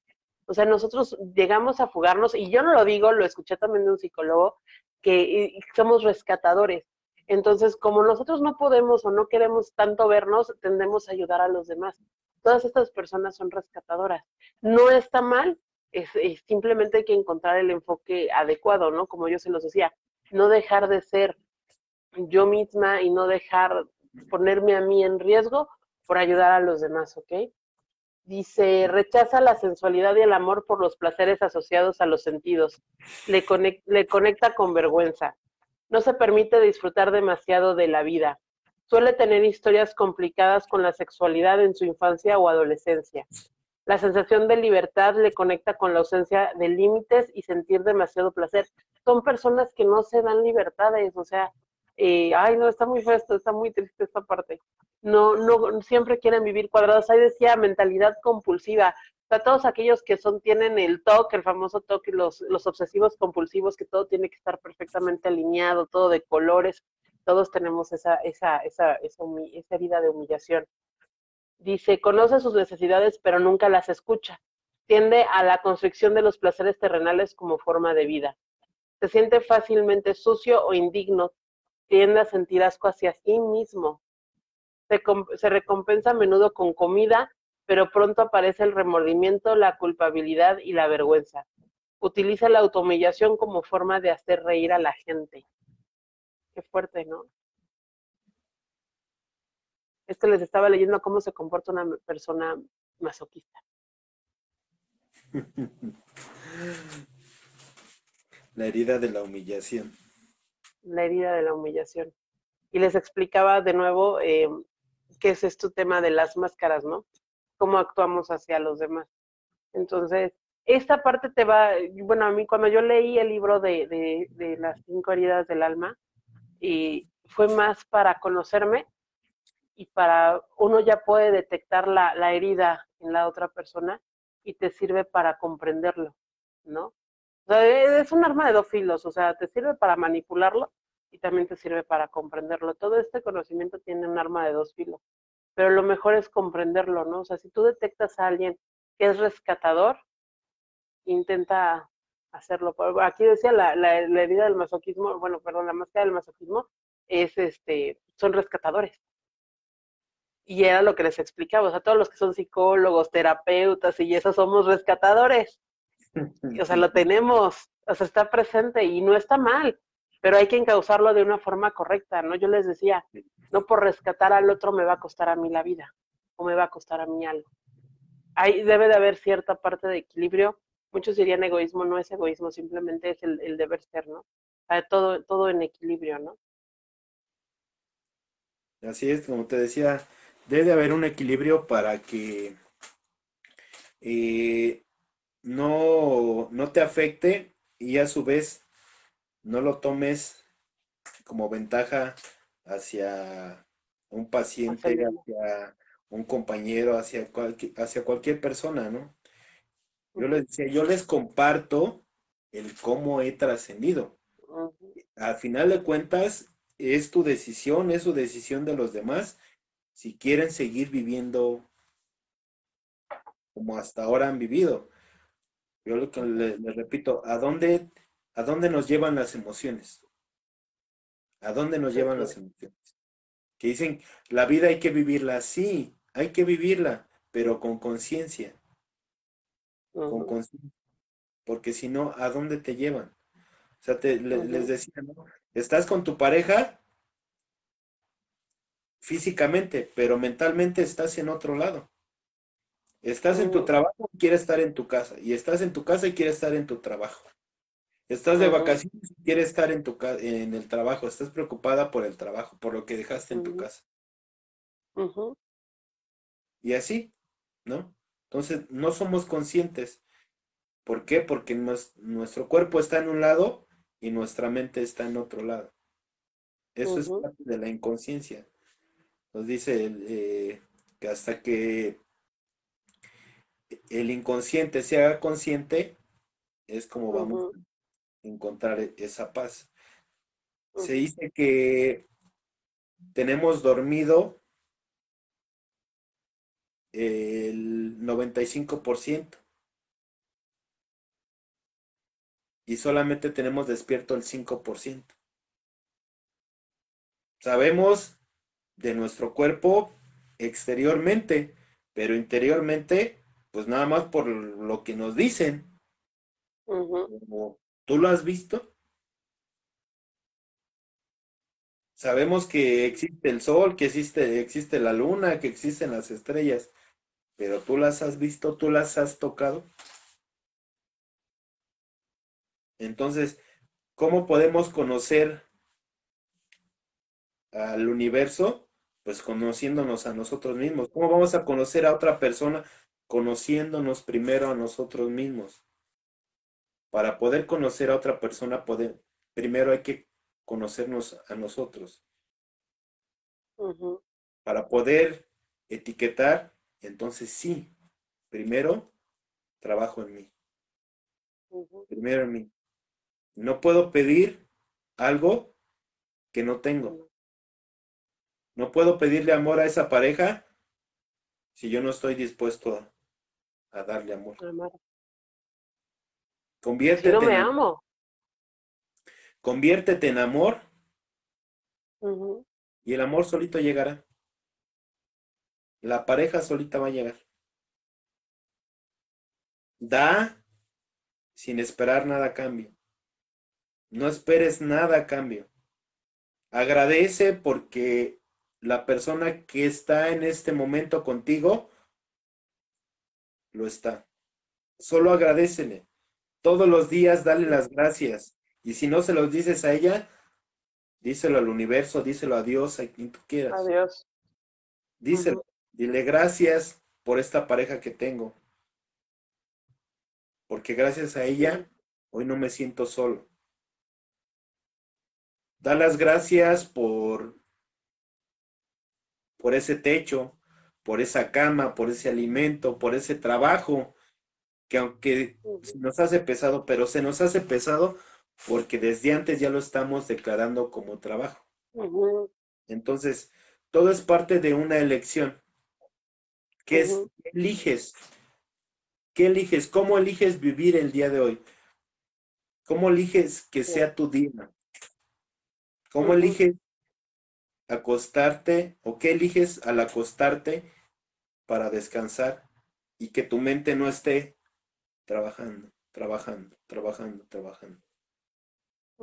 Porque eso te va a llevar a que el día de mañana despiertes de malas, vayas en el transporte o vayas manejando y te enganches ante eh, otra persona y a su vez en el trabajo con tu jefe o con tu compañero de trabajo, igual lo mismo. Y llegas a tu casa otra vez de regreso y con tu pareja o con los hijos y con los vecinos, ¿no? Con el perro, con el gato. Llegamos pateando al perro, ¿no? O al gato, dicen. Buscando no quién te la hizo, sino quién te la va a pagar. Así es. Parte de nuestra inconsciencia. Sí. Pues, vamos con la última herida, ya para terminar eh, el tema de las heridas, la herida de la traición. ¿Y cuáles son los pensamientos en las áreas de, nuestra vida? En el aspecto personal, no puedo confiar en nadie. el controlador. No soy yo, es Patricia, el controlador. El controlador. Pareja. Hábleme de usted. El controlador. Yo no soy controladora, déjate, déjale, Marco. pareja, mi pareja me va a traicionar. Trabajo, no reconocen mi trabajo. Familia, mi familia no me entiende. Social, después de un evento me siento vacío. Como la canción del gusanito, ¿no? Nadie me quiere, todos me odian. Pobrecito, Sí. Pobre de mí. Eh, en esa cuestión, en esta herida, lo que les puedo compartir es que ah, yo no tengo esa herida. Mentiras. Todos tenemos todas. Llego a esa conclusión no, el día pues, de hoy que hice mi checklist en que todo sí. No, no. Soy el único que no tiene esa herida. Ay, ajá. no, les voy a compartir que este, el controlador, ya lo decía, ¿no? Eh, ¿Qué hacía con, con mi expareja? Le decía, o en mis pensamientos, ¿no? Era el de, pues antes de que tú me lo, me, tú me lo hagas, pues yo te lo hago, ¿no? Y lo hice muchas veces. Lo hice muchas veces. ¿Por qué? Porque yo sentía, me sentía traicionado. Entonces, yo le decía, en lo que tú vas, yo ya vine. Y aunque tú digas que no lo haces, pues yo sé que lo haces, porque pues los hombres y todas las mujeres pues somos iguales. Así pensaba yo, así pensaba yo. Entonces decía, antes, de que tú me lo hagas, pues yo lo hago. Y hay que hablar, hay que hablar de eso, ¿no? Porque no todo es, este, no soy un santo, la verdad, yo no soy un santo, ni me creo un santo.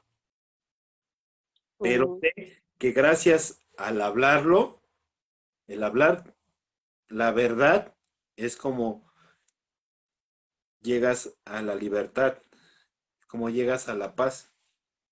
No lo digo como ego, no lo digo como ego, es compartirles que así pensaba. Y lo, la mira, la misma este, descripción de, de la herida de la traición lo dice, ¿no? Eres un controlador, eres, eres un manipulador. Manejas todo a tu conveniencia. Psicológicamente estás trabajando con otra persona para tenerla aquí. Y ya sea con tu pareja y ya sea en tu trabajo, lo mismo. Es lo mismo. Y lo curioso de un controlador es que él no puede arreglar su vida, su vida está de cabeza, pero quiere controlar la vida de los demás, quiere arreglar la vida de los demás. Así es. ¿No? ¿No? ¿Cómo ves, amiga? A ver. Está, yo también las tengo que compartir, o sea, mm, chale, es que sí está bien fuerte eso, ¿no? O sea, yo, yo, yo les, de hecho ayer lo compartía eh, eh, en el anexo, ¿no? Que, que yo sí fui esa mujer, ¿no? O sea, yo sí fui esa mujer que, que agarraba el celular y, se ponía a revisar. O sea, yo soy una máster para encontrar aquello que no debes de encontrar. No voy a decir cómo, pero porque no voy a alimentar a, las controladoras y a las tóxicas. A ver, dime, dime. pero, pero, pero yo era esa, o sea, controlaba eh, con mi ex esposo eh, los tiempos y, y, yo, por ejemplo, le decía, es que si no me mandas un mensaje de cómo estoy, o sea, me puedo morir y tú ni te enteras. O sea, está controlando eso porque yo me sentía anulada, ¿no? O sea, yo, yo le controlaba las amistades, a dónde íbamos, hasta las reuniones con su familia, o sea, súper compulsiva, obsesiva, o sea, cañoncísima. Entonces, ya era porque yo estaba, yo tenía miedo, o sea, todo, todas estas heridas se mueven con el miedo. O sea, yo, y hasta hoy en día, se, siente ese miedo de chin es que me va a traicionar, porque pues tú ya sabes, ¿no? O sea, yo antes, fíjense, cuando yo estaba casada, yo no dejaba mi teléfono. O sea, yo lo tenía con doble control de seguridad y, todo. Todavía no había lectura biométrica en aquellos tiempos. Y este, no había como que lo de la huella no era tan común. Y este, y, yo no lo dejaba para nada, ¿no? O sea, para nada. Hoy, hoy en día, bueno, tuvo un hecho por ahí, ¿verdad? Tuvimos un hecho por ahí que te dije, no, amigo, no, no etiquetes en esa foto porque va a haber problema. no. Entonces, ahí te das cuenta, ¿no? Todavía, fíjese cómo, fíjese cómo se combinan las heridas, ¿no? O sea, una persona controladora, una persona con la herida de la traición y una persona con la herida del rechazo y de la humillación, ¿qué es lo que pasa? ¿No? Agachas la cabeza. ¿no? Te dejas controlar. O sea, está cañón, o sea, es que todo, y la verdad que nos está escuchando, todos le pasamos por eso, o sea, aquí nadie está libre de pecado, todos le pasamos por eso, ¿no? Entonces, yo, y también, yo fui controladora, y soy controladora, o sea, todavía, yo soy, aquí dice, ¿no? Fíjate, es, es lo, y es lo que estaba leyendo, yo sí, puras, dije, ay, tablas, puras tablas dirían por ahí. Dice, el controlador desarrolla esta conducta para ser fiel y responsable como no toleran la traición, hacen lo posible por ser responsables y fuertes, incluso le metir sus opiniones. Se impacientan, son muy puntuales y sufren cuando les pasa lo contrario. Yo choco, me choca la gente impuntual. Les cuesta delegar porque deben de confiar en otros y les aterroriza que le mientan. A mí me pasaba mucho en el trabajo, en otros trabajos, en este no, en otro trabajo, que, yo tenía que hacer las cosas, o sea, yo soy pésima, era pésima para trabajar en equipo yo necesitaba hacerlo yo sola y tener el proyecto yo sola porque yo sentía que todo iba a salir mal, ¿no? Entonces, ahí hay varios, hay por ahí tips, ahí están varias checklists, hagan su checklist todos. y que te aterrorizan que le mientan, pero al final un controlador es mentiroso, es, o sea, es, es todo, ¿no? Si no, ¿de dónde viene tu miedo? ¿No? Háblenme de eso. o sea, te choca que te mientan porque tú eres un, o sea, fuiste o, o soy, va a hablar en mí. Me choca que me mientan porque yo fui una mentirosa, ¿no? me choca que me traicionen porque yo traicioné y que creen no tanto a una persona, a mí misma. Eso es lo más cañón de todo. La autotraición, ¿no? Ya se están riendo. A ver, compártanos algo para reírnos juntos. Sí, es que te das cuenta, ve, el controlador hace grandes esfuerzos por convencer a los demás que tiene una fuerte personalidad. Busca mostrarse siempre fuerte, dar la sensación de capacidad, el que se muestra como, o nos mostramos como protectores, ¿no? Sí, ya, ya, ya estoy viendo. quiere que lo consideren, o sea, quiere que lo consideren una persona responsable. Busca ser especial e importante. A ver, a para buscar la atención de sus logros. A ver. ¿Podemos darle participación a Jimena? Sí, vete, Jimé, vente. A ver, deja, déjate busco. Ah, ah, yo te encontré.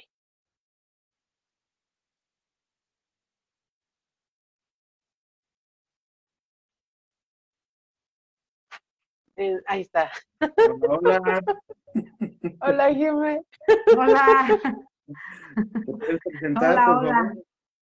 Buenas noches, qué gusto verlos, me encantan.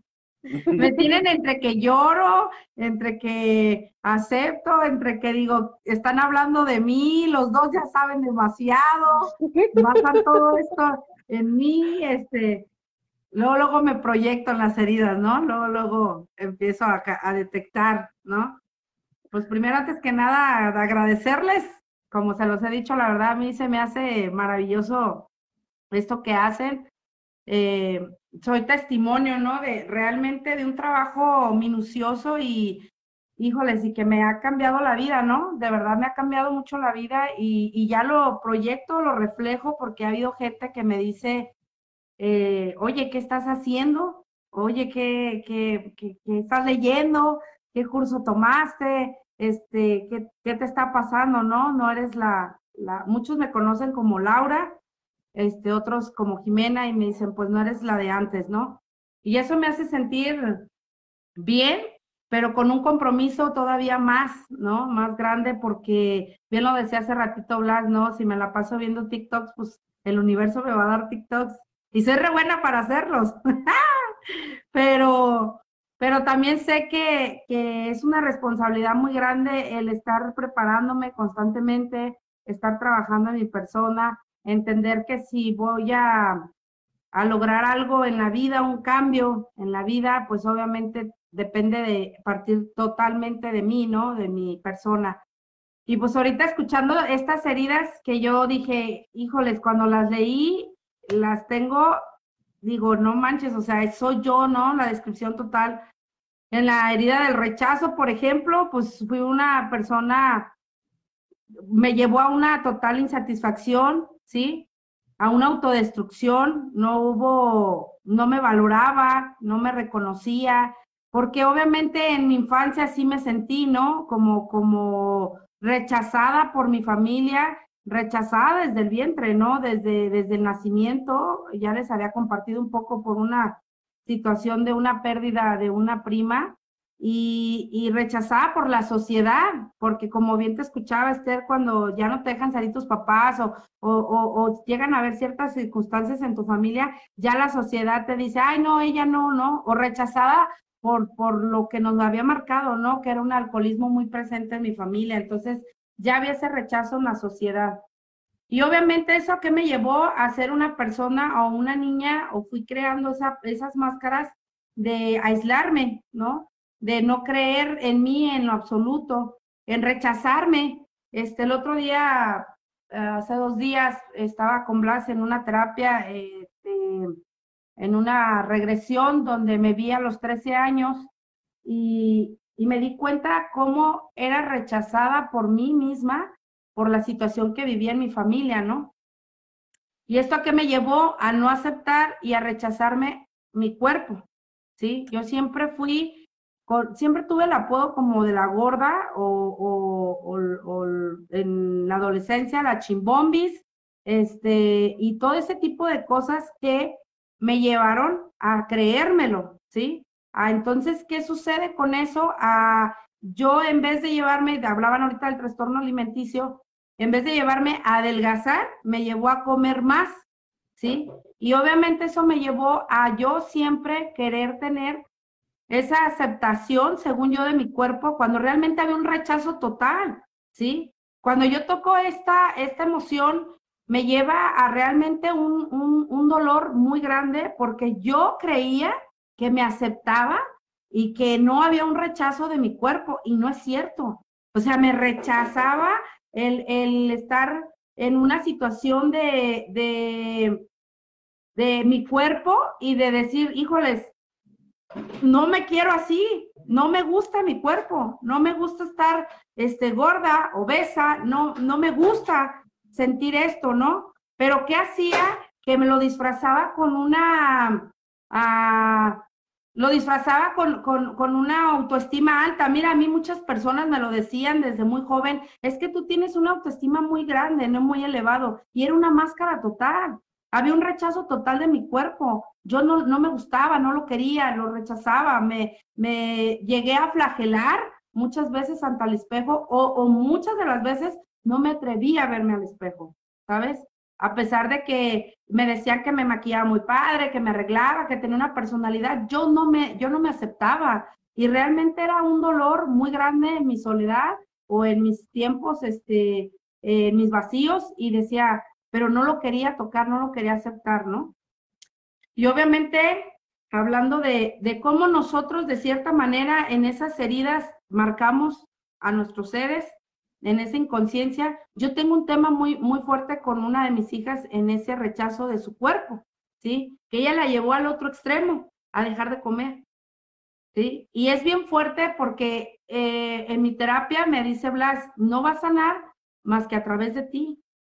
Entonces, en esa, en, en esa aceptación de esa herida, tuve que llegar a tocar, y como ahorita lo decía Blas, ¿no? Sí es bien importante tocar la emoción, pero como ahorita también lo, decías tú, que yo también lo escuché en una psicóloga, de que cuando nos llega la emoción dura seis, seis segundos, este, yo lo he prolongado en un sufrimiento. Y obviamente lo proyecté y se lo transmití a mi hija, ¿no?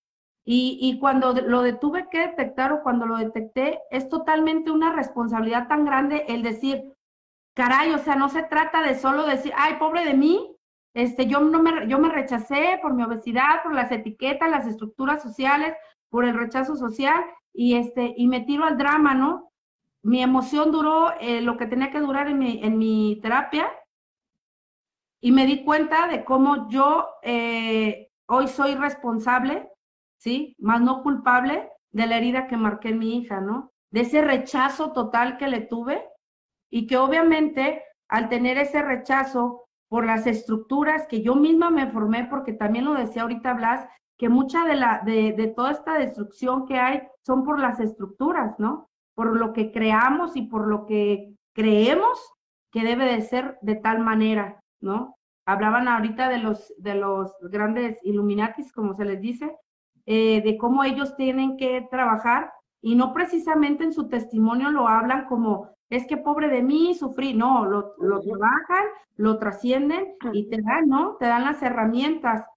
Hoy sé que mi emoción dura esos seis segundos, conecto con la emoción, más no la flagelo y en ese momento empiezo a trabajar, ¿no? Hoy como trabajo con mi herida del rechazo, hoy no me rechazo, ¿sí?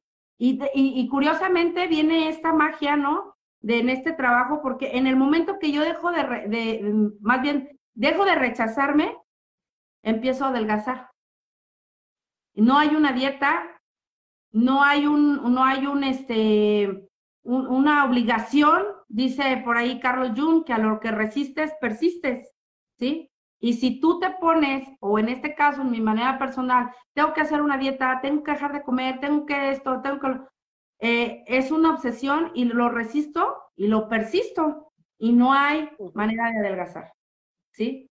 Entonces, cuando pierdo, y el otro día que me compartió, nos compartió Blas, este, esta parte de que Osho habla sobre el éxito, ¿sí? Que si yo me voy sobre el éxito obtenido, la meta, pierdo el enfoque de lo que realmente me va a dar en mi sanación, ¿no? Entonces ahí empecé a trabajar.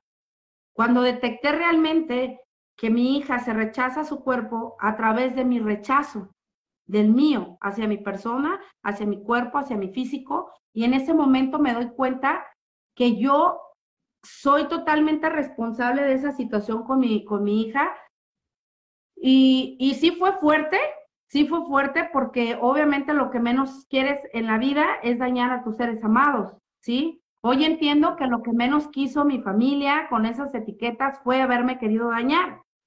Hoy entiendo que mm, la mayoría de la sociedad no va por la vida pensando, amaneciendo, hoy voy a dañar, ¿sí? No amanece diciendo, hoy voy a etiquetar a fulano para humillarlo, para rechazar. No, es parte de la estructura social que se crea precisamente a base de estas heridas, ¿no? Entonces, hoy agradezco, ¿no? Hoy agradezco porque más allá de decir, ¿por qué a mi hija le pasa esto? o victimizarme, hoy agradezco que estamos viviendo esta situación porque permite empezar a trabajar en una autosanación. Permite empezar a trabajar en una sanación a mi hija a través de la madurez y de la conciencia ya creada en mí, ¿no? Y, y ahora en esta herida del rechazo, empiezo a aceptarme tal cual soy, ¿sí? Empiezo a aceptar mi cuerpo, he aprendido a tocarlo, abrazarlo, amarlo, a valorar ese vientre, donde cargué nueve meses a cada una de mis hijas, donde quedaron esas estrías, hoy las amo, hoy, hoy amo mi ser tal cual es, dejo de rechazarme. Hoy no me rechazo el dar una opinión, el tomar una decisión, porque es a base de una recuperación mía, ¿sí? En la herida de la traición, hoy me queda claro que en mi infancia me traicionaron, me prometieron cosas que no cumplieron, que hubo cosas que yo deseaba y que me decían que iban a suceder, una salida a un parque, una, un evento, un regalo, una, un, el maravilloso, del otro día lo publiqué, el collar ese donde venían muchas cosas colgaditas como la patineta, ¿sabes? Yo siempre las quise y mi mamá me las prometía. Exacto. Y mi mamá las, me las prometía y no las tenía y esa para mí es una herida muy marcada que también se las he dado a mis hijas. Cuando muchas veces les prometo que las voy a llevar, tengo una hija que quiere estudiar violín, dos años y no le he comprado un violín. O sea, esas heridas también yo en la inconsciencia las he creado, ¿no? Entonces, ¿cómo es que hoy trabajo en medida de la traición? Hoy no me traiciono. Decías ahorita algo bien importante, porque una vez tuvimos una plática, este, Esther y yo, cuando le mencionaba una situación con mi pareja, esta última que tuve, y, me, y todo eso que yo veía en él, ¿no? Todo lo que ahorita están diciendo, esa toxicidad de que es que me engaña, me traiciona, es que, es que, y decía ahorita Blas, antes de que me lo haga, se lo voy a hacer, ¿no? O sea, de hecho una vez lo posteé que decía, ¿cómo? ¿Le quieren decir mentiras al infiel retirado? O sea, porque yo así soy, ¿no? Y obviamente en esa herida yo dije, claro que no me va a traicionar, antes de yo doy, o sea, va primero la mía, ¿no? Y obviamente me decías tú, es que todo lo que tú le ves de, de, la traición, de que te miente, de que, de que se fue, de que no cumplió, de que no mensajeó, de, esa eres tú hacia ti. Y fue bien algo bien fuerte porque dije, no manches, ¿cuántas veces no me he traicionado yo? Me he prometido cosas que no me he cumplido. ¿Cuántas veces el sueño del de aquí al lunes y empiezo la dieta? Me he traicionado. De aquí al lunes y comienzo tal proyecto, ¿sabes? Hoy me queda claro que si realmente quiero trabajar en mí es en el momento, en este momento. Si ahorita tengo que leer algo, si ahorita tengo que estudiar, no es, ah, mañana lo puedo estar, porque me estoy traicionando, no estoy siendo leal. También entendí que todas las cosas que yo he hecho en cuestión de querer pertenecer a una, a, a una sociedad me han llevado a fallarme, ¿no? Por querer pertenecer, por querer ser parte de, este, he llegado a precisamente ridiculizarme, he llegado a traicionarme en mis ideales, ¿sí? Creé la estructura de la religión para ser aceptada, porque llegó un punto en mi vida que yo me sentía que si no comulgaba, puta, tenía el infierno bien ganado, ¿no? Y voy y lo hago por una aceptación. Lo hice y me, me, me autoengañé que ya estaba, uy, ya estaba en el plano espiritual, ya ahora sí iba con la escalera firme hacia, con el jefe y mira, ya me estoy portando bien, ya, cuando era una totalmente engaño a mi persona, ¿sabes? Porque lo mencionabas ahorita, precisamente hasta la intimidad, en la sexualidad, ¿cuántas veces no me he traicionado? ¿Sí? ¿Cuántas de las veces no, por complacer a una pareja, he hecho cosas que me han lastimado? Y muchas de las veces he hecho que hagan cosas que se dañan, ¿sí? Y no me hago responsable, empieza la flagelación, empieza a sentir la humillación, empieza a sentir, pero realmente eso lo he creado solamente yo hacia mi ser. En la herida de la humillación, digo, ¿qué te digo? O sea, en la herida de la humillación no hubo aceptación de mi familia, hubo ridiculización, ¿sabes? Esa llevadera, como muchas veces se nos hace fácil cuando somos chicos, de que eres el adoptado, ¿no? O es que este salió el hijo del carbonero, y lo, y lo digo porque mi familia lo, pues muchas veces sucedió, ¿no? Entonces te lo cre me lo creo, ¿y qué es lo que sucede? Que empiezo a ver cómo esa herida me lleva a una ridiculización total. O sea, era la payasita del rodeo, era la gordita simpática, la que siempre se atrevía por querer pertenecer, siempre me humillé, ¿sí? Y esa humillación, ¿a qué me llevó? A sentirme insatisfecha, a tener esos vacíos, a, sentir esa depresión, como ahorita lo decía, que yo creo que muchos, si no fue hechos, fue en pensamientos, el suicidio. Yo también tuve esos episodios donde sentí ese, ese vacío existencial de que aunque estuviera rodeada de gente, y por ahí una vez, hace ya muchos años, unos cuantos ayeres, este, lo escribí, ¿no? Cuando decía, estoy entre miradas falsas y sonrisas falsas. ¿No? Cuando decía, aunque yo me iba a los antros y cotorreaba con gente, me sentía vacía, o sea, si estuviera todo el ruido y pum, pum, pum, y la gente y jajaja, había un vacío muy grande en mí. ¿Por qué? Porque había esa humillación hacia mi persona. Yo no quería estar ahí, yo no quería ser esa, esa Jimena y lo hacía por el miedo a la pérdida, ¿no? Hoy entiendo que mezcladas todas estas heridas me llevan, y lo aquí lo anoté porque me dejaron tarea y fue así de rapidito, pero me gusta aplicarme. Y aquí lo escribí, ¿no? La herida del rechazo y de la injusticia juntas provocan estilos de apego inseguro evitativo, ya que estas personas no se sienten aceptadas ni queridas y prefieren huir para no tener que enfrentar la, la desaprobación. Y es algo bien fuerte, ¿sabes? Porque yo tenía ese anhelo de sentirme aceptada de sentirme aprobada, me sentía con ese anhelo de sentirme amada y en vez de darme la oportunidad de seres que sí me amaba, evitaba. ¿Sabes? Es algo bien raro porque el otro día lo platicamos, Esther y yo, cuando eh, no estás preparado a recibir amor. Te obsesionas por quererlo tener, porque esa fue mi obsesión, pero me iba hacia un punto extremo de lugares que yo sabía que no lo iba a obtener. Y me aferraba ahí y cuando sí lo obtenía, evadía totalmente, ¿no? Háblese de familia, de amistades o de alguna pareja que realmente me llegó a amar y que me amó de verdad y que me aceptó tal cual era, ¿no? Dice aquí, cuando se producen diferentes heridas en la misma persona que yo son las cinco, o sea, soy un caos, este, es fácil que se produzca un tipo de apego inseguro desorganizado, total, soy un caos, ¿no? Eh, mezclado con rasgos y tipo evitativo ansioso. Y, y sí, he tenido esa ansiedad, no sé si a ustedes les ha pasado, pero en algún momento de mi vida, cuando he sentido esa ansiedad, me ha llevado a pensar cosas catastróficas. O sea, mi mente divaga y ya armo una película y es catastrófico lo que yo estoy en mi ansiedad creando, al grado que me entra una taquicardia, me duele la cabeza, quiero vomitar, este, me siento mal físicamente. Hoy entiendo que, que todo eso que yo he eh, creado ha llevado este desorden en mi, en mi entorno, ¿no? Que es principalmente mi familia. Principalmente mi familia, porque muchas veces yo miraba de la puerta para afuera, ¿sabes? Yo me iba a quererle solucionar la vida a los demás, quería este, estar al pendiente de la vida de los demás, quería organizar la vida de los demás. Y mi casa, mi hogar, lo mío, no me hacía responsable, ¿sabes? Y muchas de las veces también lastimé diciendo que yo era víctima de la situación que estaba, ¿no?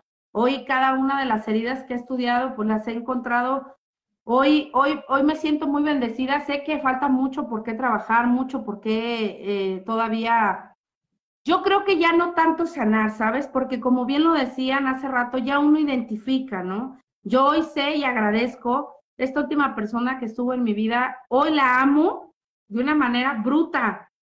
Hoy ama Jimena a ese ser de una manera bruta, pero no con posesión, no con apego no con quiero tenerte, ¿sabes?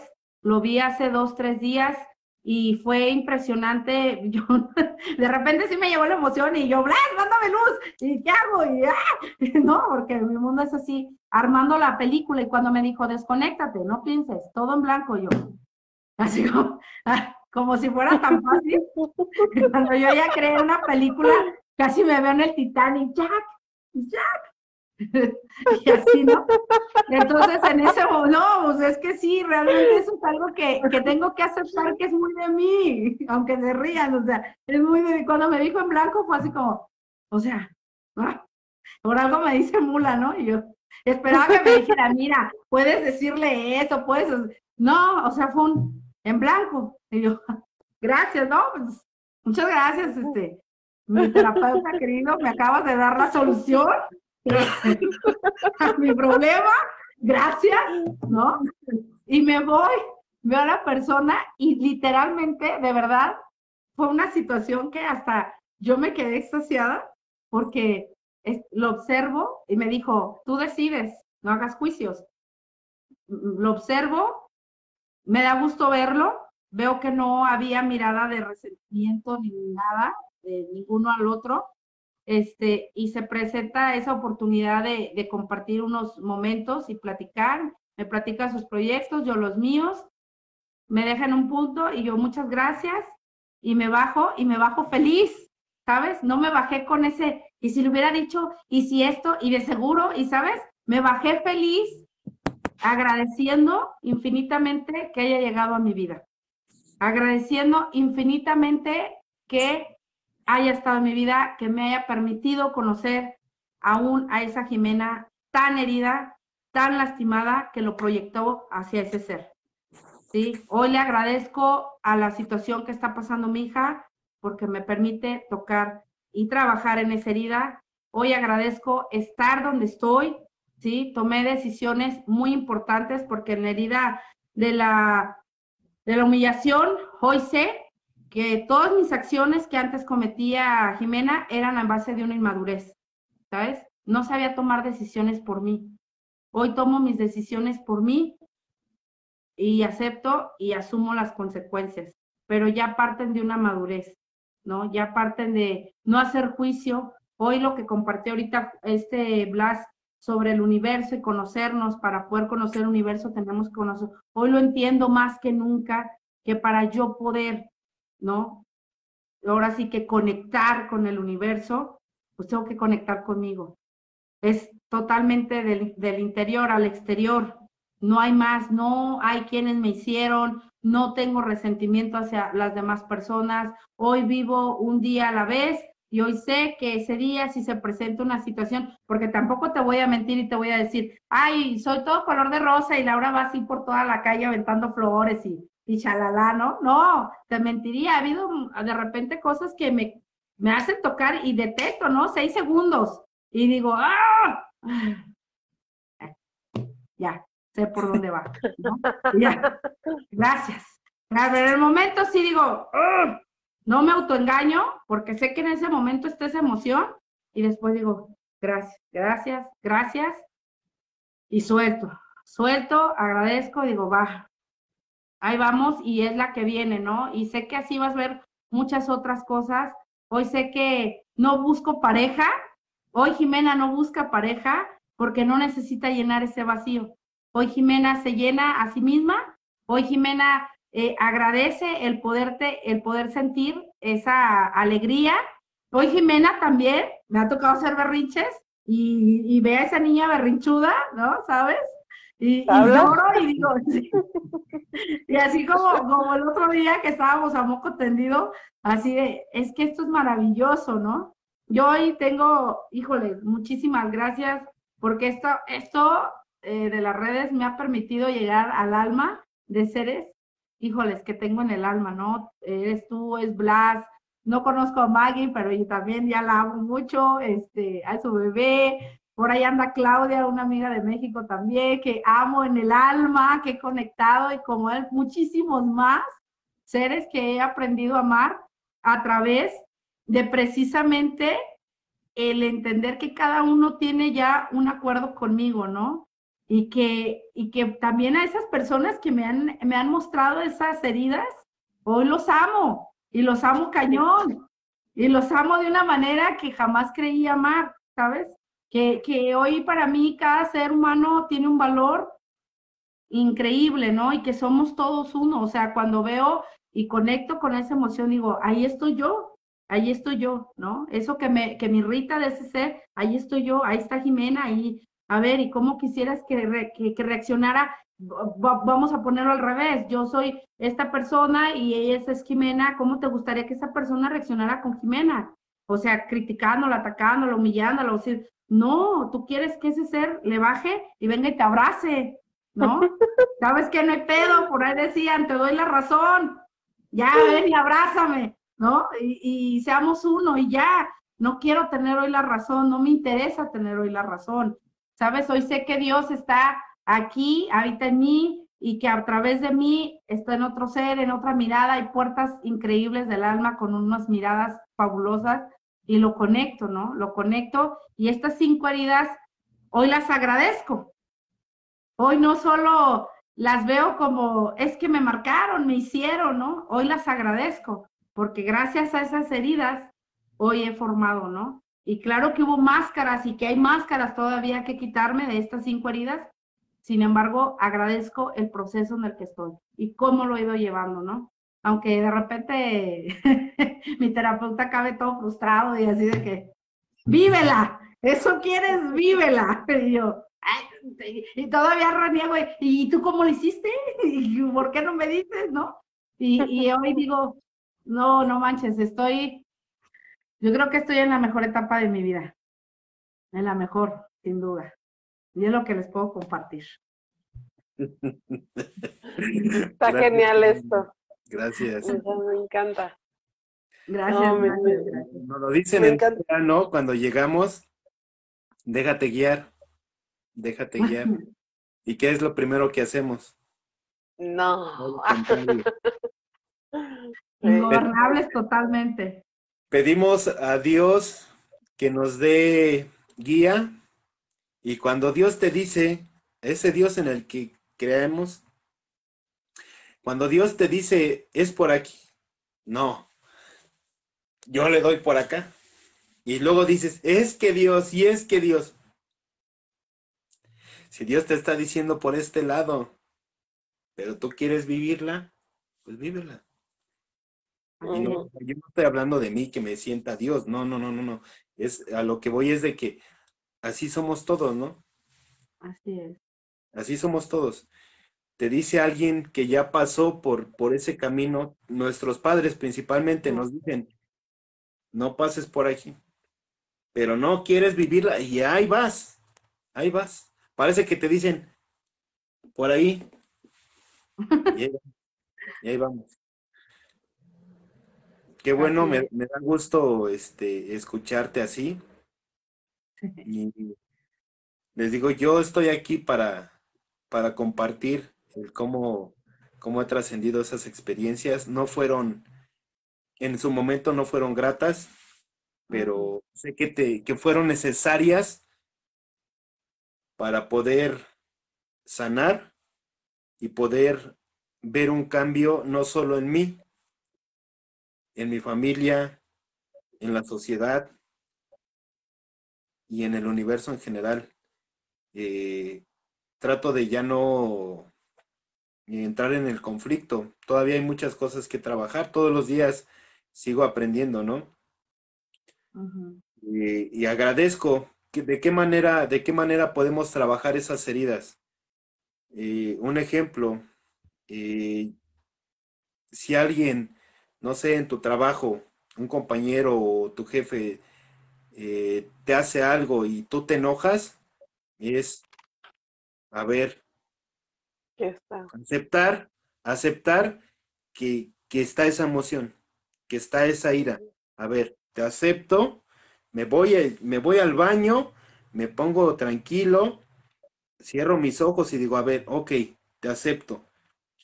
Pero ¿qué me estás mostrando? ¿Qué me quieres mostrar? ¿Cuál es el mensaje? Exacto. A lo mejor no te llega en ese momento en el, mensaje, pero llegará en su momento. Lo importante de, de esto es aceptar la emoción, pero no reaccionar, no reaccionar. Exacto. No reaccionar contra la, contra la otra persona y contra ti mismo, porque después se te, se te convierte en una enfermedad. Entonces, de esa manera, ponerte en paz y decir, a ver, te acepto. ¿Qué, ¿Qué, mensaje me quieres dar? ¿Ok? Te agradezco el mensaje, agradezco al mensajero, te libero y me libero. Así de sencillo, te libero y me libero. Te doy luz, gracias, gracias, gracias. Y así, así se fue ese enojo. Y no cree algo más grande, ya sea con, con mi jefe o con mi compañero, y que a su vez también no lo creé para mí. Y que a su vez no lo llevé a mi casa y lo hice con mi pareja o con mis hijos o con quien me encontré en el camino de regreso a casa. De esa forma es como podemos trabajar con, con las emociones. Tú, tú no eres esa emoción. Tú no eres esa emoción. E, ¿Cómo podemos, ¿cómo podemos hacer lo, lo contrario, por decir, cuando es que esta persona me hizo reír? A ver, es que esa persona no es la persona. Eres tú. Eres tú mismo. Eres tú mismo. No, es, no es la acción, eres tú. Exacto. Eh, un ejemplo, ¿qué sentimos cuando, cuando cantamos o cuando bailamos? Sentimos alegría, ¿no? Nos sentimos libres. Entonces, pero para que no sea eh, ida y vuelta esa alegría, esa felicidad, esa libertad que sentimos cuando bailamos o cuando cantamos, o cuando corremos, o cuando andamos en la bicicleta, qué sé yo, andamos caminando, que nos sentimos libres, que nos sentimos en paz, eh, que no dependamos de eso. Para que no esté yendo y viniendo, es primero, ¿qué me trajo? ¿Qué, qué es, qué es lo que me está este, mostrando esta situación? ¿No? Eh, si me permites ahí. Tengo que descubrirme, tengo que descubrirme yo primero. Para que no, no esté yendo y viniendo esa, esa alegría, esa paz, que no sea necesario el bailar y el cantar. Es, es eso, mm, si me dejas eh, compartir algo que, que, ahorita se me vino, porque me lo decías a un principio que empezó la terapia, que empecé a trabajar contigo, este, Blas, cuando me decías, eh, es que tú no eres, tú no eres ego, ¿sabes? Tú no eres ego, tú no eres, o agradezco a mi padrino que me guió y que me ha guiado en la agrupación y él me decía, debo de ponchar tu ego, ¿no? Y entre mi locura yo no entendía yo decía, bueno, ¿cómo es que poncho mi ego si le echo humildad, si me aplico en esto? Y, y me lo volvías a repetir, es tu ego, y no, y yo decía, pero ¿cómo? O sea, cuando me autoengañaba, en decir estoy eufórica y emocionada era ego. Una vez lo escuché en un compartimiento cuando decían, es que tienes que enseñarte a amar o tienes que enseñarte a perdonar. Es como si le dijeras a un pájaro, vuela.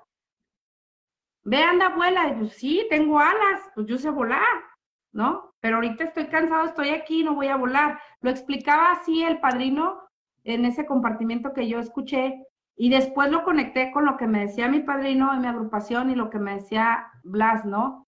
Y yo decía, pero ¿cómo? O sea, ¿cómo? Yo no soy ego. No, es que tú eres un ser que tienes como el pájaro alas, ¿no? O sea, tú eres un ser de amor, tú eres un ser de luz. Toda la estructura, toda la máscara, todo lo creado en tu flagelación, en tu autoconmiseración, en tu ira, en tu soberbia, en todos esos siete defectos de carácter, no son tuyos, no son parte de ti. Y, cuando me lo decían de diferente manera, pero era, al final era lo mismo, yo no lo entendía hasta que, hasta que en el momento que conecto, cuando me doy cuenta y empiezo a trabajar en mí, en mi aceptación, en amarme yo, el, el, el darme esa oportunidad de autoconocerme. Yo soy noble, yo soy amor, yo soy este apapacho, yo soy risa, yo soy alegría, yo soy este un ser de luz, ¿sí? Pero en esas estructuras o en ese enloce era no te la creas, porque te estás jugando al que eres el recuperado, ¿no? Y te duermes en tus laureles. Hoy lo supe dividir. Hoy sigo siendo una persona que tiene que seguir trabajando en mí, pero yo no creo la estructura ya más de decir que no soy capaz de dar ese amor, que no soy capaz de no servir, que no soy capaz de no sentir esa euforia y ese amor. Porque en el momento que lo reprimo, es el ego totalmente el que se posesiona, al que le doy el permiso. ¿sí? ¿Por qué? Porque quiero volver a pertenecer, porque quiero volver a ser parte de. Y hoy lo entiendo cuando dices ahorita esto, que al final soy como esa ave.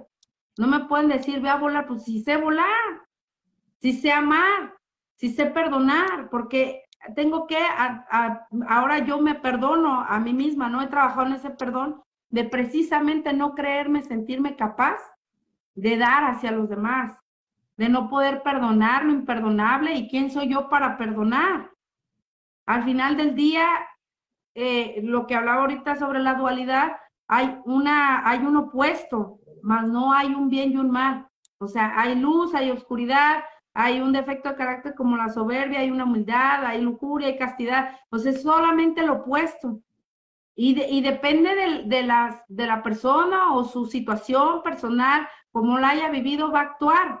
No me está haciendo un mal. Para él es su manera correcta de reaccionar o hacer. Mas no me está haciendo un mal. Cada quien a su manera de, de haberlo vivido, procesado, actúa, ¿no? Y existe el opuesto. El opuesto para mí es dar de ese ego realmente el amor y lo que soy, ¿no? Hoy sé que eso es lo que yo soy. Yo no soy ese ego que estructuré y ese ego que me llevó a la autodestrucción y por añadidura hacia los demás, a esa soberbia, al querer tener la razón, a querer ganar, ¿no? Hoy puedo decir, no, no tengo la razón, no en todo tengo la razón. Y hoy puedo a través de mi experiencia o de mi testimonio darlo y e, expresarlo y si funciona para alguien más, qué padre, ¿no? Y seguir en este caminar que sin duda, pues ya estoy, no me puedo hacer para atrás, ¿no? Y bueno, eso quería compartir referente a lo que mencionabas ahorita, ¿no? Que no somos eso, somos amor, harto amor. Es abrirte la posibilidad, ¿no? O sea, yo, yo, o sea, creo que todos padecemos del ego, ¿no? Entonces es abrirte al, al, a la posibilidad de que las cosas pueden ser diferentes. Por ejemplo, a, mí me, pasó, ¿no? O sea, yo soy, yo soy, estaba en contra de la escrituritis, ¿no? Ahí en doble A. Entonces, ahora que, que, me mandaron a escribir, yo estaba indignada, o sea, yo decía, no, pero es que ¿por qué? O sea, no es que déjenme trabajar, es que no sé qué. Y entonces hasta que después me cayó el 20 y dije, a ver, Esther, espérate. O sea, porque yo estaba todo el tiempo, en, en, en el tiempo que llevo en doble A, poniéndome palomita, ¿no? Así de, ah, ya hice esto, ya hice esto, ya hice aquello, ya hice aquí, y así. O sea, estaba en ese proceso, ¿no? Y hasta que me, y yo, y yo le debatía a mi padrino, ¿no? Y le decía, ¿por qué? Y no sé qué, hasta que me dijo, a ver, espérate, no quiere decir que estás mal. Al contrario, y me dice, te vas a reforzar, me dijo, es una oportunidad que tienes para conocerte, ¿no? o sea, eres tan egoísta que te das esa oportunidad y puede ser con una escritura, y puede ser con una terapia, y puede ser con muchísimas cosas, ¿no? O sea, somos tan egoístas que no queremos darnos esa posibilidad, esa oportunidad, ¿no? Entonces, ayer compartí eso en el anexo que decía, hoy, hoy por primera vez en, en mi historia en doble A, voy diferente a una escritura, voy emocionada, voy contenta, o sea, sí, sí sé lo que no he hecho y soy consciente de aquello que no he hecho y he evadido ciertas responsabilidades conmigo, pero ¿qué crees? Voy bien contenta, ¿no? Voy, voy, es que está ladrando mi perro de y me espantó. voy, voy, voy contenta, voy, voy abierta a esa posibilidad, a que ya no voy como en las demás, ¿no? Entonces me siento hoy, hoy emocionada, que sé que voy a encontrar algo, algo nuevo, algo bueno, pero ya no voy, como dicen por ahí, pegándome con el látigo de los babosos, ¿no? Para no decirlo tan fuerte. Entonces, es, es abrirte esa posibilidad y digo, por algo está pasando, ¿no? O sea, por algo me tocó esto y, va, pues vale, vamos a ver qué, qué, podemos, qué podemos sacar. Fíjate que lo que decías del peso, yo, yo era delgada y me comí mis emociones. Yo llegué a doble A pesando 130 kilos. Hoy peso 95 de puro trabajar conmigo mismo. Y eso que no he profundizado, o sea, eso que no le he echado y eso que no, no le he trabajado. Y como tú dices, solito el cuerpo ha ido, ha ido liberando y, vas quitándote de cargas y vas, vas cambiando hasta tu aspecto, ¿no? Yo entonces me, vestía bien aguada y bien así. Y ahora ya no, o sea, empiezas a cambiar ciertas cosas y dices, ok, pues como tú dices, ¿no? Ya te empiezas a amar más, ¿no? Empiezas a cambiar ciertas cosas y ya lo haces por ti, o sea, ya no viene porque, ay, quiero que me vean guapa o quiero que me vean bonita, no, no, no, no, o sea, yo me quiero ver bien para mí, no para otro o para los demás, ¿no? Entonces, pues suena muy romántico todo esto, pero pues es que se le sufre y se le llora, ¿no? A esta parte, se que mucha lágrima, ¿no?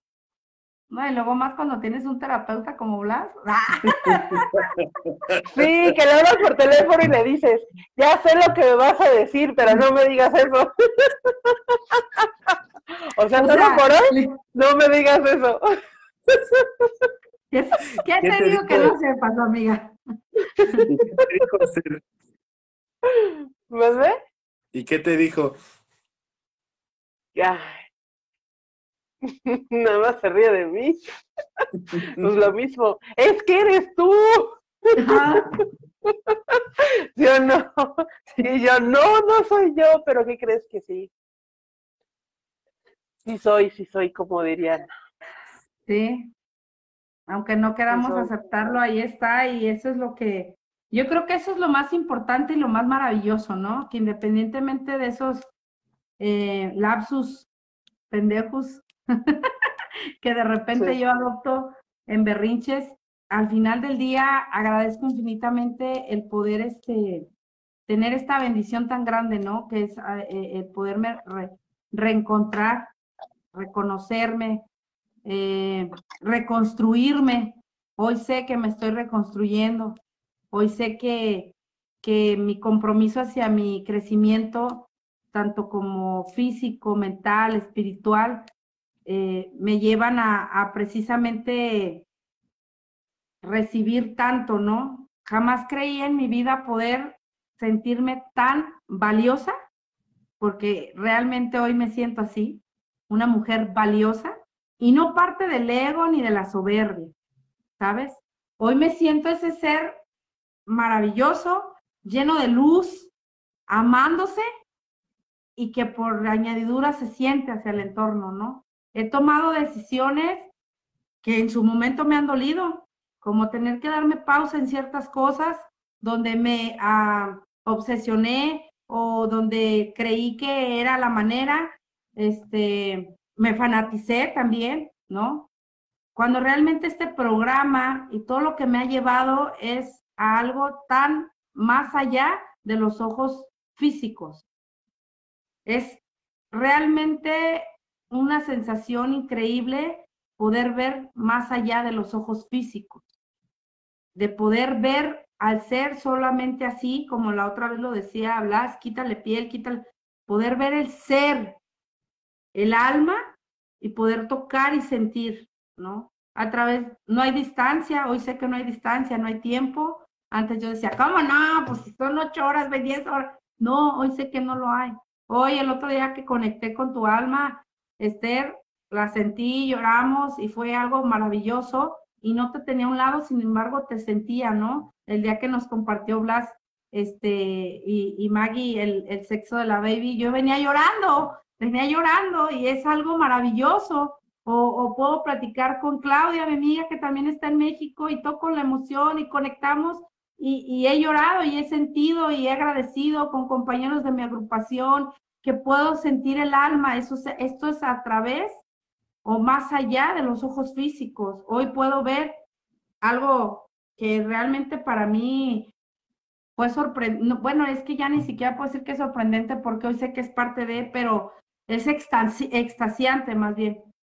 Cuando tengo este trabajo la última terapia con Blas, me veo yo a la edad de mi hija y después veo a mi hija y veo más allá de lo físico de mi hija, ¿no? Hoy pude ver a mi hija en su alma y, poder conectar con eso, ¿no?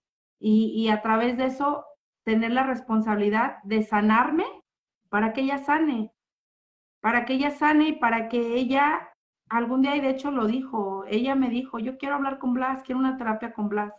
Yo te he visto que has cambiado, mamá, yo te he visto esto, y esto es maravilloso, ¿no? Ella me pidió y también me pidió eh, que ella cuando se sintiera un poco, más, un poco mejor, ir a dar testimonio sobre el tema de la obsesión en la agrupación donde ella nació también y, querer ir a compartir y ayudar a otro ser, ¿no? Entonces esto va más allá del solo jugarle a tu recuperación, ¿no? O sea, se siente en el alma, se siente en el ser y es algo que me compromete aún más, ¿no? Y, y, yo sé que van a venir cosas maravillosas, yo sé que hay mucho por qué andar y todavía mucho compromiso por qué leer, mucho por qué estudiar y, y si bien tampoco quiero llegar a, a, a la presunción de, de, decir soy un algo, no sé, eh, más allá que otros, ¿no? Yo sé que todos podemos, ¿no? Yo sé que todos podemos y que, y que eso es aparte de uno, ¿no? Parte de mí hacia el exterior. Y pues no, me siento feliz. Yo quisiera que nos fuéramos toda la noche, pero pero no se puede. Mañana hay que, Mañana hay que trabajar. De hecho, voy a, sí, trabajar una madrugada. Sí, está, está bueno esto. Y bueno, como comercial, ya hablamos mucho del ser, ahora vamos con el hacer. Y para hacer, tenemos el reto que arrancamos mañana de los 21 días de abundancia. Entonces, mañana arrancamos 8 de la noche va el primer, el primer día del reto. Entonces, para que los que aún no se han unido, pues se unan. Este reto va a estar bien padre. Ay, yo estoy bien emocionada. Y este, vamos con la parte, vamos con la parte del hacer, ¿no? Porque también dice que mucha teoría también te obstruye el cerebro, entonces ahora hay que ponerlo en práctica, ¿no? Sí. Hay que aplicarlo y vienen unos ejercicios bien padres en todas las áreas, ¿no? La verdad este está genial, está genial. Entonces mañana lo arrancamos para los que no se han podido unir, que se vayan uniendo. Por ahí anda el link, en, ahorita se los pongo en, un, en un comentario, este, para que se vayan uniendo, ¿no? ¿Cómo ven? ¿Qué más quieres agregar, amigo, ya para cerrar? Ay, pues como dice Jimena, yo no quisiera despedirme, ¿no? Porque te sientes tan pleno, te, te sientes tan en paz, sí. que quisieras que esto terminara, pero siempre, siempre hay un final por hoy, por hoy, por este momento nada más.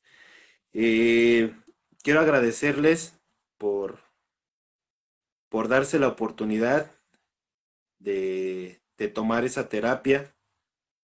Quiero agradecerles por darse la oportunidad de sanar y quiero decirles que lo que quiero es que, que ustedes sean independientes, que sean libres, que si eh, están tomando mis terapias es para, para que las haga libres. ¿De qué sirve que les, les diga, dejen a un médico, dejen alcohólicos anónimos, dejen esto, dejen lo otro, si se van a hacer dependientes de mí? No, yo quiero que ustedes vuelen. Yo quiero que ustedes vuelen. Ya tienen las herramientas. ya tienen las herramientas. Tú lo acabas de decir, Jimena. El, el tiempo y la distancia no existen. No existen. Tú nada más hazme presente y vas a escuchar. Y así, a eso se refiere cuando hablamos de, de que Dios es omnipotente y es omnipresente.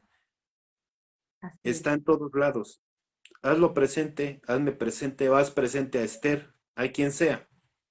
Va a estar ahí. Que a final de cuentas, eres, somos nosotros mismos.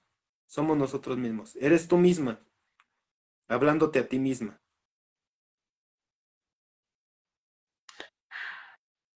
Sí. Suspiro porque sé lo que viene. Madurez emocional, espiritual y mental. No importa, no importa. Ya están aquí, ya estamos aquí. Sí. ¿Qué puede pasar? ¿Qué puede pasar? Ya nos morimos una vez, ya nos morimos dos veces, ya nos morimos muchas veces. ¿Qué puede pasar? ¿Qué puede pasar? ¿A qué le tienen miedo ahora? ¿A, qué le tienen miedo? No. A pues nada. No, tú, decías, Jime, que es un caos, pero por ahí dicen que del caos nacen las estrellas, entonces.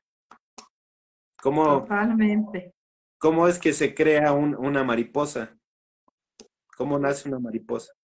¿Por qué es lo que pasa antes una mariposa? La metamorfosis. Y duele. así de sencillo. Así es. Entonces, los mensajes están en todo el universo en todo. Voltea donde quieras y ahí está un mensaje, pero abre tu mente para que veas el mensaje. Así esa persona que, que crees que te está haciendo enojar, esa persona te ama. Esa persona te está dando un mensaje. Así creas que, que fue eh, algo que te marcó eh, por una persona que, que partió, que le quitaron la vida. Agradece. Y ahí está la magia. No te conectes con el sufrimiento, no te conectes con, con la tristeza, no te conectes con la ira, no te conectes con el miedo, acéptalos, acéptalos, abrázalos y diles, te amo, te acepto, gracias por lo que me estás mostrando, gracias. Pero así como te acepto, te libero, te doy luz. Sí. Y estás liberando, te está liberando a ti misma. No te estás encadenando, no te estás, porque ese encadenamiento es para nuestra mente. Por eso estamos todo el tiempo ahí. Los pensamientos están ahí, gire y gire y gire. Entonces, libéralos, acéptalos, abrázalos y diles, te doy luz, gracias por lo que me viniste a mostrar. Y así se va a ir, así se van a ir. Créanme. Háganlo como ejercicio, prueben, El testimonio que así ha sido. Sí. ¿Qué necesitaste? ¿Qué necesitaste? ¿Necesitaste algún medicamento? ¿Necesitaste que te tocara? No. ¿Necesitaste estar este, personalmente en una terapia conmigo? No. Inclusive fue para muchos que nos fue llamada, ni, siquiera fue, de videollamada, fue este llamada normal. Ay, sí. O sea, para que vean lo que es la magia. Y no lo no, no digo que lo hice yo. Lo hacen ustedes. Lo hacen ustedes. El querer sanar, sus ganas de querer sanar. Es eso. sí. Sí. Ay, pues yo me voy con toda la pila recargada para este inicio de semana, no sé ustedes. Gracias a los que se quedaron hasta el final. De verdad, muchísimas gracias por, por conectarse, por estar aquí, por comentarnos.